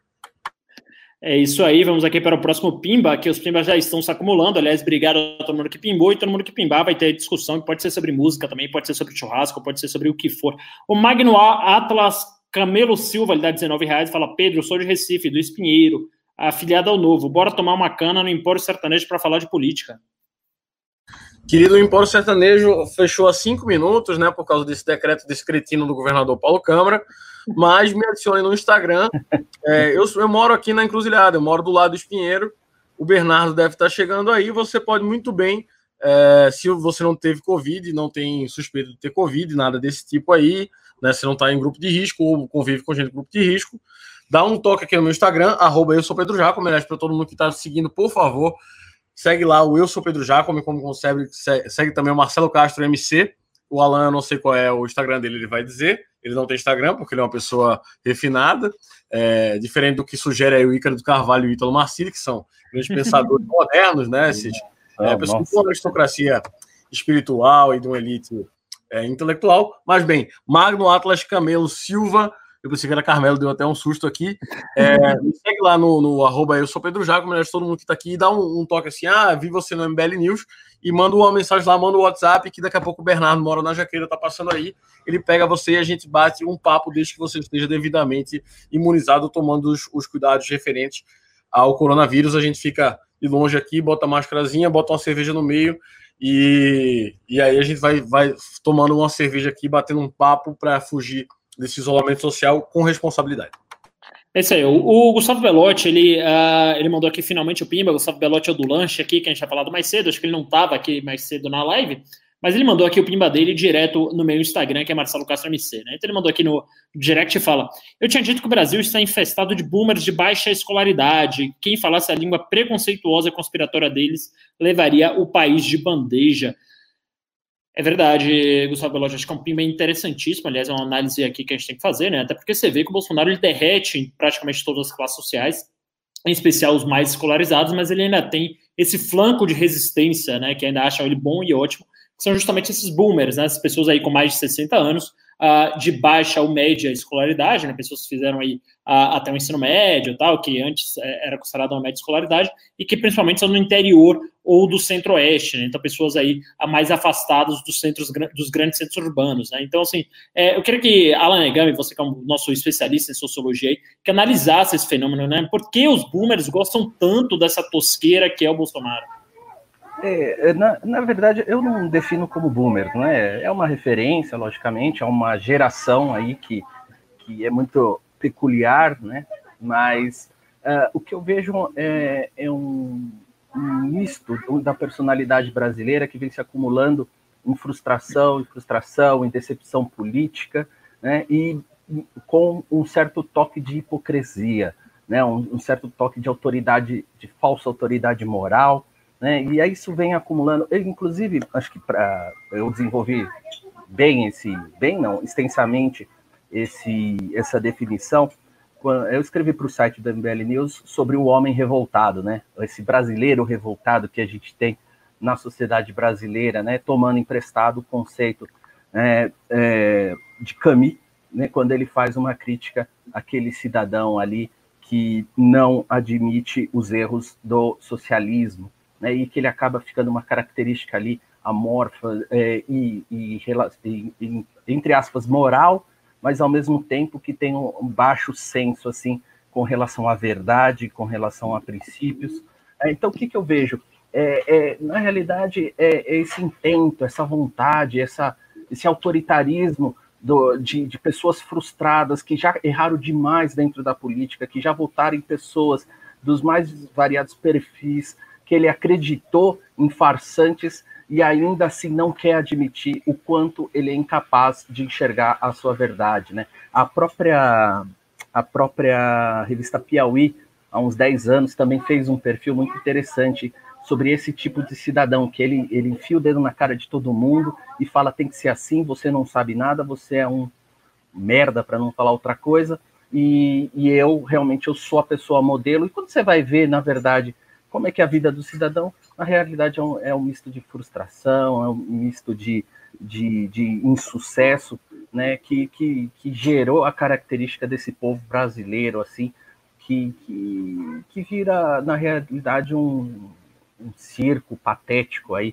de pessoas ditando como as outras devem viver e com um baixo nível de exemplo, de uma conduta ilibada de verdade, né, de, um, de uma postura de fato correspondente a algumas ideias que eles dizem que os outros é, devem seguir. Né? Não sei se dá para ficar claro em, em poucos minutos, mas basicamente é isso: é alguém que quer falar para o outro como ele deve ser, né, baseado em frustrações e nunca vai admitir é, perder é, numa discussão. É aquele cara do bar, né, que começa, ele vai opinar sobre tudo, ele vai chegar lá, e aí você fala A, ele fala B, aí você fala, não, ok, vamos para C, ele D, ele vai discordar por discordar, e sempre querendo mostrar que ele é o, é o é famoso dono da verdade. Isso corresponde muito à caricatura que é o Bolsonaro, né, essa essa máscara né, que ele consegue carregar e que muito brasileiro se identifica. Não sei se. Esse Pedro Júnior, o que, é que você acha aí do, sobre. Por que os boomers gostam tanto do Bolsonaro, né? Porque é, esse pessoal é um pouco menos escolarizado, mais de interior e principalmente mais velho, tem tanto apreço pelo Bolsonaro. E, aliás, eu queria também perguntar por que você acha que existe esse choque geracional, né? Quer dizer, até os 40 anos, 45 anos, todo mundo já percebeu quão tosco, quão raso, quão bobo, quão é ridículo esse governo, né? quer dizer, quão descompromissado com tudo que o elegeu esse governo. Mas 45 anos as pessoas têm, é, em geral, claro, estou fazendo um corte demográfico, não de uma pessoa individual, então não venho aqui falar no chat, ah, não, mas eu tenho, meu avô é anti-bolsonarista. Claro, você provavelmente veio uma família muito mais polarizada que essas pessoas. Mas por que existe esse corte uh, etário, porque a partir dos 45 anos, em geral, as pessoas têm uma idolatria quase religiosa ao Bolsonaro, e porque até os 45 anos todo mundo é extremamente cético, e se não, é, é até opositor ao Bolsonaro, a figura do Bolsonaro mais até do que ao governo, Pedro Jacome. Eu acho que existe uma coisa, Marcelo, que é semelhante à curva do Dunning-Kruger, pelo menos na forma, é, em relação à idade. Quando você tem 16 anos, 17 anos, você acha que você sabe todas as coisas do mundo. É, quando você tem 30, que é mais ou menos a nossa cidade, 40, você sabe que é, as coisas são mais difíceis do que você imagina. Quando você tem 60, 70, você volta a achar que você tem certeza sobre as coisas do mundo. E no caso dos boomers, hoje em dia, você tem um problema, que você não pode voltar atrás mais. Quer dizer, as coisas estão feitas. Você vai morrer. É, é, é a vida. Não estou dizendo que você tem 70, 60, você está me escutando, você vai morrer, não. Mas quero dizer o seguinte: seu, é, seu tempo está acabando. E, e, e, tem outra coisa aí que é o seguinte, que é, é, a ideia da política como religião, como substituto da religião. Tem um, um, um, sujeito que eu adoro, chama Seu Ernesto, ele deve estar, tá ele deve estar, tá é capaz de estar tá vendo a gente aqui, é um dos caras mais inteligentes que eu já vi, se não o mais inteligente. Se vocês vier, vierem aqui ele não tiver com muita raiva da gente, do MBL, que ele vive puto toda vez que eu vou no, no, no, no, no News, ele manda uma mensagem para mim me esculhambando, mas eu adoro ele, é, é, é um gênio. É, e aí, é, e ele é um cara é, que, assim, não é bolsominion, né? É um cara cultíssimo, mas é um cara que, que gosta do Bolsonaro. É, mas, e ele me deu um toque que eu achei muito interessante, é que o, a política, ela virou, de certa maneira, um substituto das artes, da filosofia e da religião. Né? E quando você tem, no Brasil, né, por causa da, do, do clima, da baixa escolaridade, etc e tal. Dito isso, eu acho o seguinte, quando você tem 16, 17 anos, você tem a capacidade de ficar se importando o tempo inteiro com política, né? Eu fui militante estudantil, etc. Aí você faz 23, 24, você começa a precisar trabalhar. E aí você vê a política, que é um problema abstrato e longínquo, de uma maneira muito mais relativa, porque você tem que criar filho, você tem que pagar conta, etc. Quando você faz 60, 70 anos, você se aposenta, você não tem mais o que fazer da vida. Então você vai ver, por exemplo, meus sogros que não estão vendo de jeito nenhum isso aqui, então posso falar. Os caras vêm política 24 horas por dia. Meu pai, que passou a vida inteira dentro de política, virou um bolsominion completo. Quer dizer, minha mãe só, durante a quarentena, só falava de, de, de, de Bolsonaro para o mal, no caso, mas eu acho o seguinte, que essa hiperpolitização nos boomers, ela tem a ver com a falta, porque você não tem mais o que fazer, cara. Assim, é bem preconceituoso, é bem vai, vai dar, dar melhor pombo e jogar dominó, mas é verdade que e tá certo, assim, eu, eu quero com 60 anos, não quero ser aquele cara do é, que, que tá lá, né? Não, com 60, 70 anos eu quero estar tá ativo, trabalhando. Porra nenhuma. Com 65 anos eu não quero nunca mais ter que me preocupar em trabalhar em porra nenhuma. E eu quero ler Shakespeare. Quero ler aqui o, o, o glorioso Hamlet três, quatro, cinco vezes, que é que eu devia estar lendo agora e não tenho tempo, porque eu preciso ler processo civil. Quero ler o Paulo Mendes Campos, que está aqui do meu lado, mas eu não posso, que eu tenho que estar vendo o Alvará. Então, assim, quando você tem 65 anos, você deve estar preocupado com outras coisas que não são do seu cotidiano. Mas como no Brasil existe uma grande. É, eu acho que o Alan com, talvez concorde bastante com o que eu estou dizendo. Um, uma grande agressividade à cultura, uma grande repulsa à cultura. Então, a única coisa que o, o, o cara da classe média tem para se livrar do, do, do, do, trabalho, da responsabilidade diária, é a política, porque é um tema um pouco mais abstrato, é um tema que você pode discutir na mesa de bar, é um tema que você vê na TV, é basicamente isso. Mas eu acho que é basicamente porque velho não tem, não tem muito o que fazer, graças a Deus que não tem mesmo para fazer, não, porque trabalhar é um saco. Trabalhar não pelo povo, isso aí é importante, mas trabalhar é, com coisa que você não gosta, é, ser, ser gerente, eu não gosto, né? Ficar fazendo conta que nem eu faço no escritório é um saco, eu acho uma bosta. Mas me contrata se você precisar. É isso aí. Uh, o grande Johnny, ele dá cinco reais e fala: Pedro, sou de Recife. Oh, vejam só a análise que, esse, uh, que o Gustavo Belotti teve com apenas cinco reais, né? Então, assim, se você não doar cinco reais, realmente você é muito muquirano, é muito mão de vaca, velho. Porque é, você provavelmente paga aí dois mil reais na faculdade, mil reais na faculdade, é, sei lá, quinhentos reais na faculdade, eventualmente você faz uma EAD e você não tem professores do nível de Pedro Jacome para fazer, para responder suas perguntas existenciais mais profundas, né? Então, assim, sério, você não acha que uma análise dessa vale 5, 10, 20 reais? Você, você precisa rever suas prioridades, sinceramente é isso. E aí tem muita gente falando, nossa, 680 pessoas, o MBL tá derretendo. Cara, melhor 680 pessoas do público mais qualificado do Brasil do que 10 mil gados. Se a gente falar que mudar a chavinha, falar, ah, o Rodrigo Maia quer matar, quer matar o Bolsonaro, o que, é que você acha, Jacome? Vai ter 10 mil. Mas eu quero que esses 10 mil vão pra puta que pariu, vão lá pro canal do, do Terça Livre. Faço até questão de fazer propaganda aqui, ó. Vai pro Terça Livre, vai pro canal Universo. Fala aí, Jaco, me fala aí, fala aí.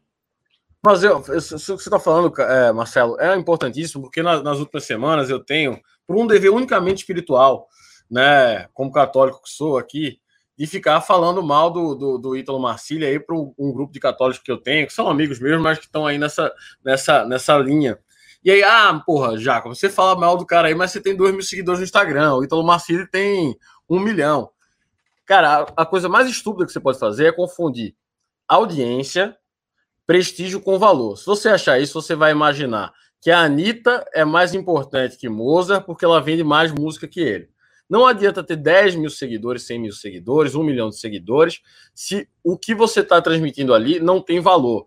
Entendeu? Porque o que você vai estar tá fazendo é ganhando dinheiro ganhando fama, aí você vai ficar legal, você vai comprar um carro bacana, você vai namorar com a, com a Gabriela Pugliese, com a Instagirl, etc e tal, mas o que você está fazendo para sua alma, para seu espírito, não é legal. Falar a verdade, tem uma, uma frase maravilhosa, eu estou falando para caralho hoje, né, mas foda-se. Tem uma, uma frase maravilhosa do A Grande Aposta, aquele, aquele filme lá, uhum. é, que não é um filme genial, mas sobre a crise de Wall Street, sim, e ele sim. começa a frase dizendo assim, a verdade é como uma poesia e a maioria das pessoas odeia poesia pra caralho. Então, assim, falar a verdade, ter um, um, um, componente de discussão, como a gente aqui com o Alan, com o Marcelo, que não é estridente, não é seu comunista, seu fascista, é analisar a coisa por diversas facetas, não traz milhões de pessoas, mas traz gente qualificada, e é melhor você ensinar ou explicar ou dialogar com uma pessoa qualificada, com duas, do que você tá batendo palma para maluco dançar às centenas. É o que eu acredito. Mas eu não li o, o tweet do grande, o grande Johnny, pode ler aí. É isso aí. Então, o Grande Johnny, uh, ele dá cinco reais e fala: Pedro, sou de Recife, mas moro em São Paulo agora. Não estou no hall das mentes brilhantes para o churrasco, mas adoraria sentar na mesa e conversar. Aliás, o Pedro está monopolizando hoje não só o programa, mas a audiência também, né? A audiência está. Uh, metade dos filmes são para o Pedro Jaco, então obrigado aí por trazer isso aí. A produção agradece mais que eu. Aliás, hoje a gente tem o, o Sampaio na produção, que é um cara muito bom. Então, Pedro Sim. Agradeço, Johnny. É, estando em Recife, me, me, me, adiciona lá no Instagram, vou fazer o jabá de novo, arroba eu sou Pedro Jacob, siga também essas férias. É, estando em Recife, me procura, estou em, São, estou em São Paulo no final de agosto, pode me procurar lá, eu devo ficar na Vila Mariana, mas também vou dormir um tempo lá na porra, perto do, do Minhocão lá. É muito grande o Minhocão, não dá para saber onde é que vou estar. Perto do Palmeiras. É, e me procura lá, a gente se encontra. E adiciona lá que a gente vai trocando ideia, cara. Não dá para estar no churrasco hoje, né? Mas é, dá para a gente conversar bastante. Estou à disposição, é sempre um prazer. Vamos lá, o Luca Radit, grande Luca, ele dá mais cinco reais e fala: fazendo uma pergunta meio nilista. Eu não tenho nem 20 anos e há seis anos vejo a economia do Brasil estagnada, não vejo futuro no Brasil. É, eu vou te falar que às vezes eu tenho, é, eu tento trazer palavras de, de esperança aqui, até porque estou é, entrando aí no meio político, todo mundo sabe, a sou pré-candidato a vereador né, no estado de São Paulo, então eu procuro trazer um pouco mais de esperança, mas tem dias que, principalmente nesse meio de quarentena, que eu, eu não consigo, cara, não consigo, realmente eu vejo. Uh, eu, não vejo mais com esperança o governo Bolsonaro, sinceramente não acho que vai fazer nada brilhante, infelizmente, porque é um tosco e poderia, sou pré-candidato, na verdade, não falei candidato, ou errei isso, pré-candidato, pré-candidato, é, é, então, é, é, eu não vejo mais esperança no governo Bolsonaro, sinceramente, era uma das, das, grandes esperanças, quebrei a cara, votei nele no segundo turno, votei no primeiro na moída, votei nele no segundo turno, uh, principalmente por causa do Paulo Guedes, acreditava muito na agenda do Paulo Guedes, que ia destravar a economia, infelizmente o Paulo Guedes não fez nada, então caí nesse ponto também, e aí você fica à mercê do próximo presidente, se alguém razoável, né, e aí você entra também num, num limbo que putz, até eu, que sou um otimista inverterado, fico meio assim, putz, primeiro, o próximo presidente tem que ser razoável, segundo, ele tem que conseguir governar, ainda faltam dois anos e meio para o próximo presidente tomar posse, uh, ainda há uma chance desse tosco se perpetuar por mais uh, quatro anos, portanto, a gente teria mais seis anos e meio, então, assim, é, é realmente difícil, o que eu, meu recado, assim, cara, se envolva nas eleições municipais, é, comece tentando mudar a partir da sua cidade e vamos fazendo certo, fazendo a coisa correta, um passo de cada vez, né? Mas é, eu confesso que, até para mim, eu sou, quem me conhece sabe que eu sou um otimista inverterado com as grandes questões da vida e com tudo, mas até para mim tá um pouco difícil trazer essa esperança para vocês. Uh, você quer começar, Alan? Já que o Pedro monopolizou, o Pedro já está aí, já desmutou o microfone. Então, então vai, Pedro. Então... Não, maravilha. É, eu, eu me preocupo quando eu vejo o final da frase do Lucas, né? Quando ele diz assim, eu não vejo o é, futuro no Brasil. Né? E isso é simbólico, isso é um fator importante. É quando ele, com um garoto de 20 anos, né, ele não tem perspectiva, ele não enxerga assim, é um projeto de Brasil. É, e isso é, para mim, o que explica não só esses últimos seis anos que ele viu de dificuldade econômica, de estagnação, na realidade foi recessão em algum determinado momento, como é a história do Brasil há pelo menos uns 60 anos ou mais. Né? E qual que é a dificuldade do, da, da questão da, do, da política econômica brasileira? Né? É a falta de referenciais e a falta de informações em relação como o projeto econômico ele tem que ser desenvolvido. Né? Isso eu poderia enganchar o que o outro rapaz citou em relação a Milton Friedman, que ele é, na realidade, uma expressão de uma escola econômica, é, ele é um símbolo, ele é, um, é uma ideia ali que representa a escola de Chicago.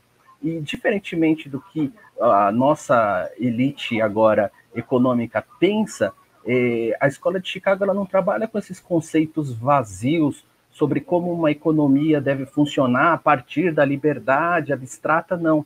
O que o Friedman ele traz, isso ele tem uma influência muito grande, é demonstrar é, assim como a vida prática, baseada em informações e diminuindo o custo de informações daqueles que são os atores sociais econômicos, tem a gerar um planejamento e uma segurança para o futuro para que possa ter um desenvolvimento de verdade, né, baseado em problemas reais, não diferentemente do que ocorre numa escola austríaca, por exemplo, né? Então, o que, que acontece? Hoje, você não tem informações sobre o, como o quanto o Brasil arrecada, como ele arrecada. Ele não sabe onde gasta e como ele gasta. Ele não sabe qual que é o próximo plano econômico que vai existir, de, um modo geral, né? não do a la Collor, mas né? é como devem ser feita a política. E o que força determinados conglomerados aí econômicos, certos grupos de pressão, influenciarem demais a política estatal em benefício próprio, porque ele compensa a falta de segurança a falta de informações a longo prazo, que é onde você é, trabalha os ganhos de verdade, em compensação, ele atrai para si a, a máquina estatal, o que a Escola de Chicago trabalha demais também, a questão de grupos de poder, a institucionalidade, etc., baseada em informações bem precisas. O Brasil não tem informação. Essa informação ela é muito cara e é, essa falta de informação é compensada com empresários tentando conduzir planejar o futuro a partir da influência política da cooptação, o capitalismo de Estado. Então, é, eu acho que esse nihilismo que ele fala, é, um rapaz tão jovem, é justamente a falta de uma perspectiva, uma ideia é, concreta, né? Então, ah, que, que é bom para a economia? O Paulo Guedes fala, é privatização, tá bom. Entendeu? Não tem uma informação concreta do que vai, vai ser feita, como vai ser feita uma privatização. E aí, os exemplos são inúmeros. Por isso que o discurso do Paulo Guedes funciona para essa elite brasileira, mas que na prática da vida do cidadão não, não, não reflete em melhoras, numa qualidade de vida, de um bem-estar, assim como o Henrique Meirelles falava, né? Economia não adianta apresentar números, né? Ele, ela tem que realmente mudar a sensação de bem-estar da sociedade brasileira. Né? Eu vejo isso que não só na, na economia, mas também na, no, no, na atuação do Estado em geral brasileiro, né? A falta de informação, o custo de informação muito elevado e essa improvisação, improvisação constante, né? Que exige sempre um jeitinho, você nunca tem um plano a longo prazo, você nunca tem é, metas específicas, o é, alcance ali realmente de resultados prometidos, e aí a sociedade brasileira realmente é selva, é bagunça, é caos, é, é luta por aquele que consegue ser mais esperto. Isso define muito a nossa é, questão econômica e, por outro lado, a nossa personalidade. É isso aí, vamos aqui para os próximos pimbas, que aí acabamos ficando, atrasado. O Pedro Jacome ele saiu para mijar e já volta. Então, se você quiser falar com ele, você ainda vai ter oportunidade. Ele falou que estou me mijando, que horas acaba o programa. E eu falei para ele: acaba o programa quando os pimbas acabarem. Então, quando vocês pararem de pimbar, o, pimba, o programa acaba. Se vocês não pararem de pimbar, vamos ficar aqui até a meia-noite, pelo menos, respondendo pimbas, né? Uh, vamos lá, o grande Johnny, o Luca Radit já fez, foi essa pergunta aí que, que deu bastante alvoroço. Obrigado, Luca, pela pergunta. O Flávio Schmeier, dá 5 dólares, portanto mais de 25 reais, fala: já estou com preguiça de tanta filosofia, já está na hora de agir antes que seja tarde. Arthur, prefeito já, e na Lesp, quais são os nomes? Bora trabalhar. A Lesp é a Assembleia Legislativa do Estado de São Paulo, né? Portanto, a eleição é só daqui a dois anos, Flávio Schmeier. Uh, mas há vários grandes nomes aí, a vereador em cada uma das cidades. Não sei onde você está, uh, mas vá procurando aí pessoas com quem você se identifica e vamos começar a mudança. O Arthur, ele é pré-candidato a prefeito uh, em são Paulo, uh, uma, uma opção aí, eu não posso falar muito porque uh, sou de outro partido, né? Mas uh, eu acho que um, um cara bem preparado. O, muito bem preparado. O Male al Brasil, ele dá cinco reais e fala: boa noite, MBL, tá aí esse Jacomé, cabra arretado. vi pela primeira vez no Congresso do Nordeste, mais, mais gente da cabe de cabeça boa. Ele é a nova geração chegando, aí só ele para responder é, mas o Pedro Jacome ele está aí voltando, né? Então, a, quem puder aí a, a contribuir com mais pimbas para o Pedro Jacome responder. O pessoal falando aqui que tá uma qualidade de live. É muito obrigado, JP Mactetas, por falar que a live tem muita qualidade. A gente faz essa live com muito carinho para todos os nossos telespectadores, que é a audiência mais qualificada do Brasil. Churrasco de pateta, gado cortado, está falando aí o nosso produtor de hoje, que está no chat. É, vamos lá, então, vamos lá, então. O Sampaio maldito não colocou o Jacome de volta, segundo o próprio Jacome, agora o Jacome voltou da sua longa e gloriosa mijada. A Carolina Ward manda um ei, e aí, pessoal. Se vocês não falarem mais nada nos próximos três minutos a gente vai ter que encerrar esse programa, que aliás foi divertidíssimo, né? Foi um programa de muito aprendizado, foi um programa de muita troca de ideias, eu sempre aprendo muito. Mário Lopes está falando aqui, terça livre 21K para você ver, por isso que o Luca Radich tem razão, o Brasil não tem, não tem muita. É, não dá para ter tanta esperança, não. É, uma, é um bom indicador é quantas pessoas estão no terça livre eu, eu fico vendo, até envergonhado, né? Porque virou referência agora esse negócio de número, pessoas. A autoridade agora é baseada em quantidade de pessoas assistindo. Lógico que a gente fica feliz em ter acompanhamento, mas aí eu sempre eu comento com o Jacob que tem as lives do professor João Carlos e com e o Martim ali dos diálogos necessários, e aí você vê 30 pessoas assistindo um conteúdo que você fala, meu, eu pagaria para poder ficar 10 segundos nessa live, né? E aí você vê como o Brasil tá dando errado, de fato, e, e Terça Livre tem 20 mil e tem 40 pessoas assistindo esses dois caras que hoje representam é, o top da, da intelectualidade brasileira. Né? O Leandro O, ele tá falando aqui que mandou um pimba, mas eu não tô achando aqui. Então, se a produção puder me ajudar a achar o pimba do Leandro O, eu vou agradecer imensamente, tá? Uh, será que tem realmente 21k no terceiro nível? O pessoal já tá falando, falando aqui que é gado e bote, né? É muito provável que realmente o seja. Uh, vamos lá, vamos lá, vamos lá. É, vamos ver se chega aqui o prima do Leandro O. Leandro O dá 10 reais fala: Luca Radit está correto. Sinto mesmo, o PIB vai cair para os valores de 2010. Basicamente, nossos países não. Nossos pais não vão mais ver o Brasil se tornar um país desenvolvido. Nossa geração, talvez com 60 anos. É, Leandro, é realmente. É, é difícil ter esperanças, mas a gente vai seguir lutando. O MBL sempre seguir lutando, a gente nunca baixou a cabeça, a gente nunca uh, se deixou levar por coisas efêmeras.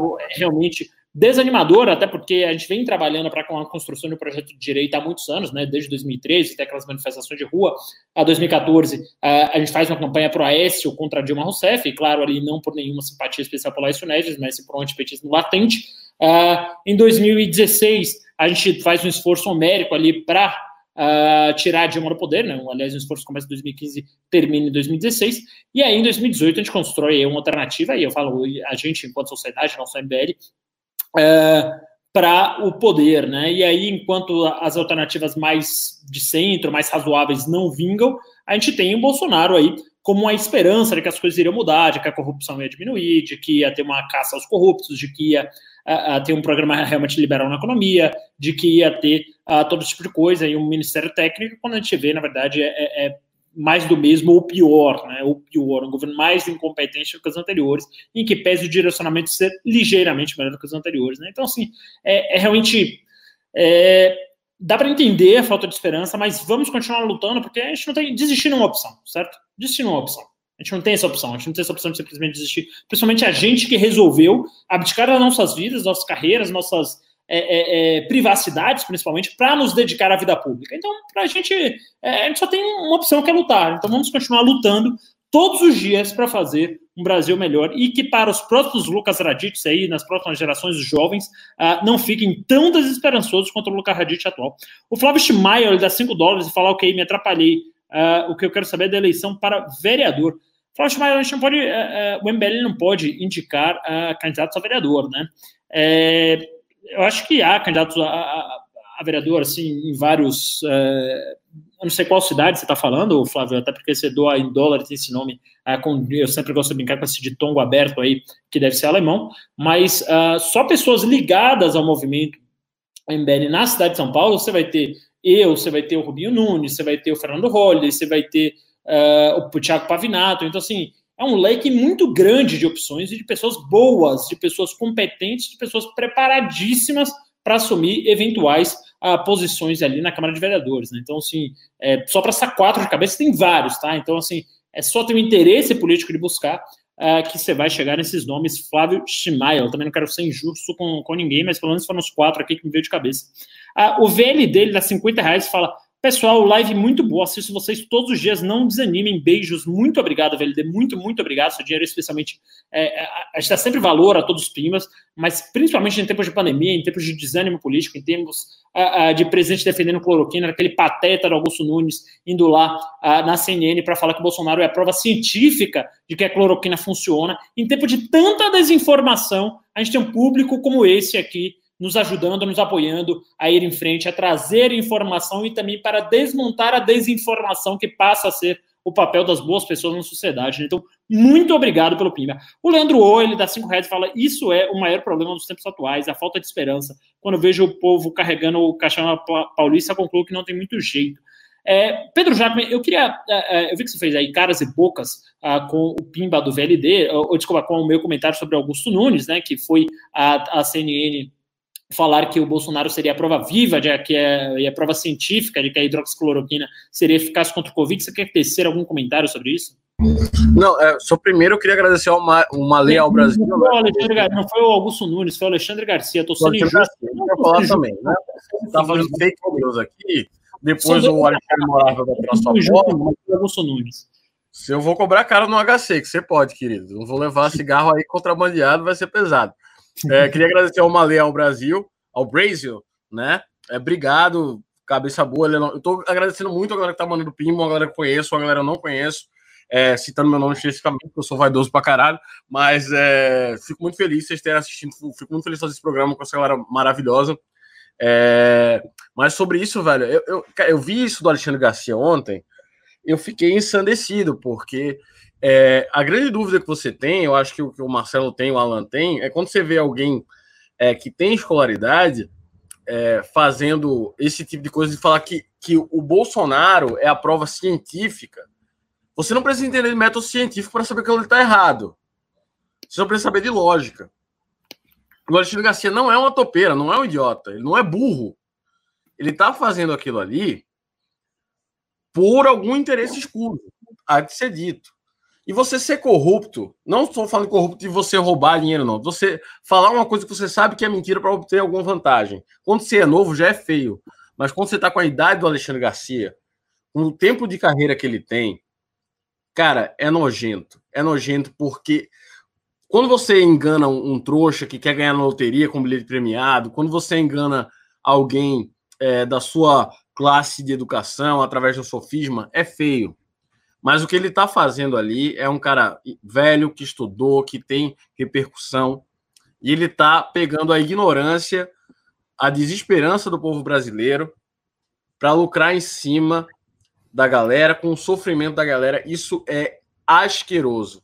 E esse tipo de gente saiu do esgoto para ocupar ali o panteão bolsonarista, com aplausos de uma cambada de covardes. Isso assim, essa gente vai para a lata de lixo da história e a única coisa que eu vou fazer quando eu passar por ela é cuspir em cima.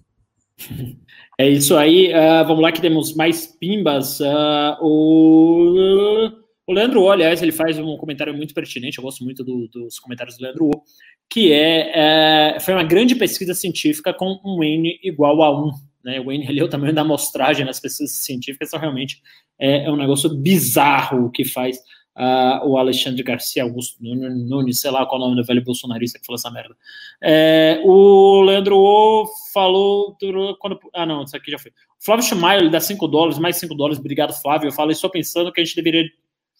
Que a gente deveria dividir os votos entre nós para entrar em todos e não puxar um vagabundo. Atenção. Não entendi exatamente aí qual foi o PIMA, não sei se ele está falando sobre o possível excesso de dados ligados. Acho que a composição da, da legenda, não é, Hum? Marcelo? Seria fazer uma legenda que consiga angariar votos e, e puxe É, eu acho que pessoas o, que o, você tá, esteja mais alinhado. Não que nem o Kim fez, puxou, o, o entendeu? tá lá todo no Patriotas, né? Que é um partido que tá. É uma chapa que tem começo, meio e fim, então, assim, uma chapa que vai ter todas as pessoas, então um voto conta pro outro, né? Sistema proporcional. E eu tô no Partido Novo, que também, assim, porra, se eventualmente eu não entrar, vai entrar alguém muito bom no meu lugar, não tenho dúvida alguma. É, então, assim, a gente tá, tá, tá usando estratégia, tá usando a cabeça nesse sentido. O Rogério Borba, ele dá 10 reais, fala o que vocês pensam sobre usar o valor dos pimbas para investir em endowment filantrópicos para garantir a manutenção do movimento. É, obrigado, uh, uh, Rogério Borba. Isso aí é mais que o pessoal financeiro lá. Eu realmente não, não entendo isso, não, não me envolvo, não, não, é minha parte aí. Eu sou só um animador de plateia, praticamente. Mas obrigado uh, pelo pimba. temos mais pimbas aí, temos mais pimbas aí. Produção, produção, produção. São 8 horas e 43 minutos, mais um programa muito longo, né? Mais um programa aí de quase duas horas. Ontem foi duas horas e meia. É, então, vou agradecer a todos. Muito obrigado a todo mundo que assistiu. Uh, muito obrigado a todo mundo que pimbou. Uh, muito obrigado a vocês dois que vieram para cá. Uh, o Leandro Olho perguntou o que acham da Janaína Lima. Eu gosto, uma boa, boa parlamentar. E aí eu vou me despedir. Então me sigam aí nas redes sociais, Instagram, arroba Marcelo Castro MC. Sigam também Pedro Jacome e o Alan Egami. Muito obrigado, audiência, mais uma vez. Por favor, quer fazer sua despedida aí, Alan Egami? Eu fazer minha despedida aqui, mandando um, um abraço para um grande amigo. Eu não vou citar o nome, eu sei que ele está acompanhando a live ele curtiu o, o, comentário aí do Pedro Jacome, esculhambando essa fala aí do Alexandre Garcia. É um cara que foi, foi muito atacado, foi muito agredido. mas com certeza ainda vai ter muita força aí para. Ele assusta muita gente e ainda vai dar uma volta por cima aí. Por enquanto ele vai ficar só aí no canto dele. Mas um, um abraço, você sabe quem é. E eu estou ouvindo suas palavras aí. A gente vai continuar nessa luta contra esse tipo de gente. Que coisa que, bizarramente misteriosa, hein? Quem é, será? É, bizarra, misteriosa é aquele lá que as pessoas ficam falando, fazendo fake news, né? Que ó, tá nessa situação e não tá. Bom, eu só vou falar o seguinte: a, assim, a guerra ainda das fake news está aberta, os perfis falsos estão é, ainda é, nessa batalha e a gente ainda vai enfrentá-los com muita galhardia, com muita ardor, com, com fé, que não vai deixar essa turma se superar aí, destruindo a reputação da, da própria direita. E, e aí, no futuro, ainda a gente vai ter esclarecimento da, da verdade e essa pessoa com certeza vai estar aí com a gente comemorando. Um abração para ele, um abração para vocês. Obrigado, Marcelo. Grande cabeça aí, apresentador e ao mesmo tempo baita comentarista. Pedro Jacome, que eu conheci não faz tanto tempo assim, mas, mas é um cara que eu já admiro aí. É um cara que realmente dá para tocar boas ideias aí. Pera, tem, tem dois filmes novos aqui, tem um do Michel, que ele fala que eu não li o Michel Menezes, estou aguardando aqui ele dá, ele falar aqui no chat qual que foi o Pimba. Ah, o Sérgio Murilo Ferreira, ele dá cinco reais, fala sempre que existe um boicote geral em BL, isso mesmo, gente que em tese seria simpática como Moro, ou Vila, ou Nando, é, realmente existe, acho que existe aí um, um estigma, né, de, de coisas passadas, eu mesmo já fui muito crítico a MBL, ah, em algumas situações, aquela coisa do Queer Museum, aquelas coisas um pouco mais conservadoras, reacionárias, mas eu acho que hoje o MBL está na sua melhor forma, é o movimento mais sexy do Brasil, é o movimento que mais luta a favor da democracia, é o movimento que tem as mentes mais brilhantes da política brasileira, então uh, eu acho uh, uh, que, enfim, a gente está num bom caminho. Deixa eu só ver aqui, aqui chegou o pimba do Michel Menezes, que ele dá cinco reais e fala como resolver o gasto público com publicidade, usar o dinheiro público para autopromoção, divulgando atividade parlamentar e propagandas é um absurdo.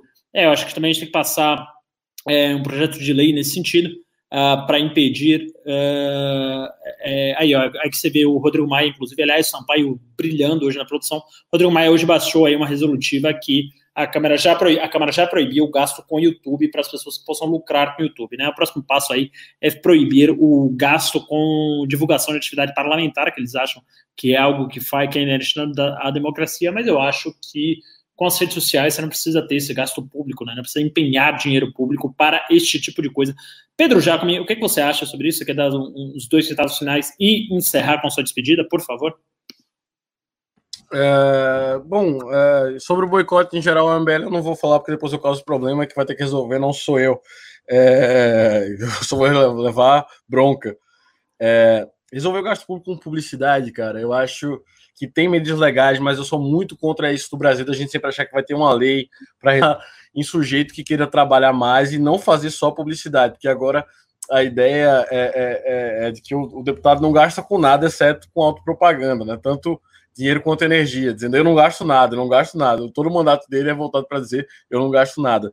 No mais, para me despedir, eu queria reforçar, é, pegar e fazer uma. Primeiro, agradecer todo mundo que, que, que, que, assistiu, todo mundo que mandou pimba, todo mundo que vai lá seguir o Eu Sou Pedro Jaco, especialmente a galera de Pernambuco.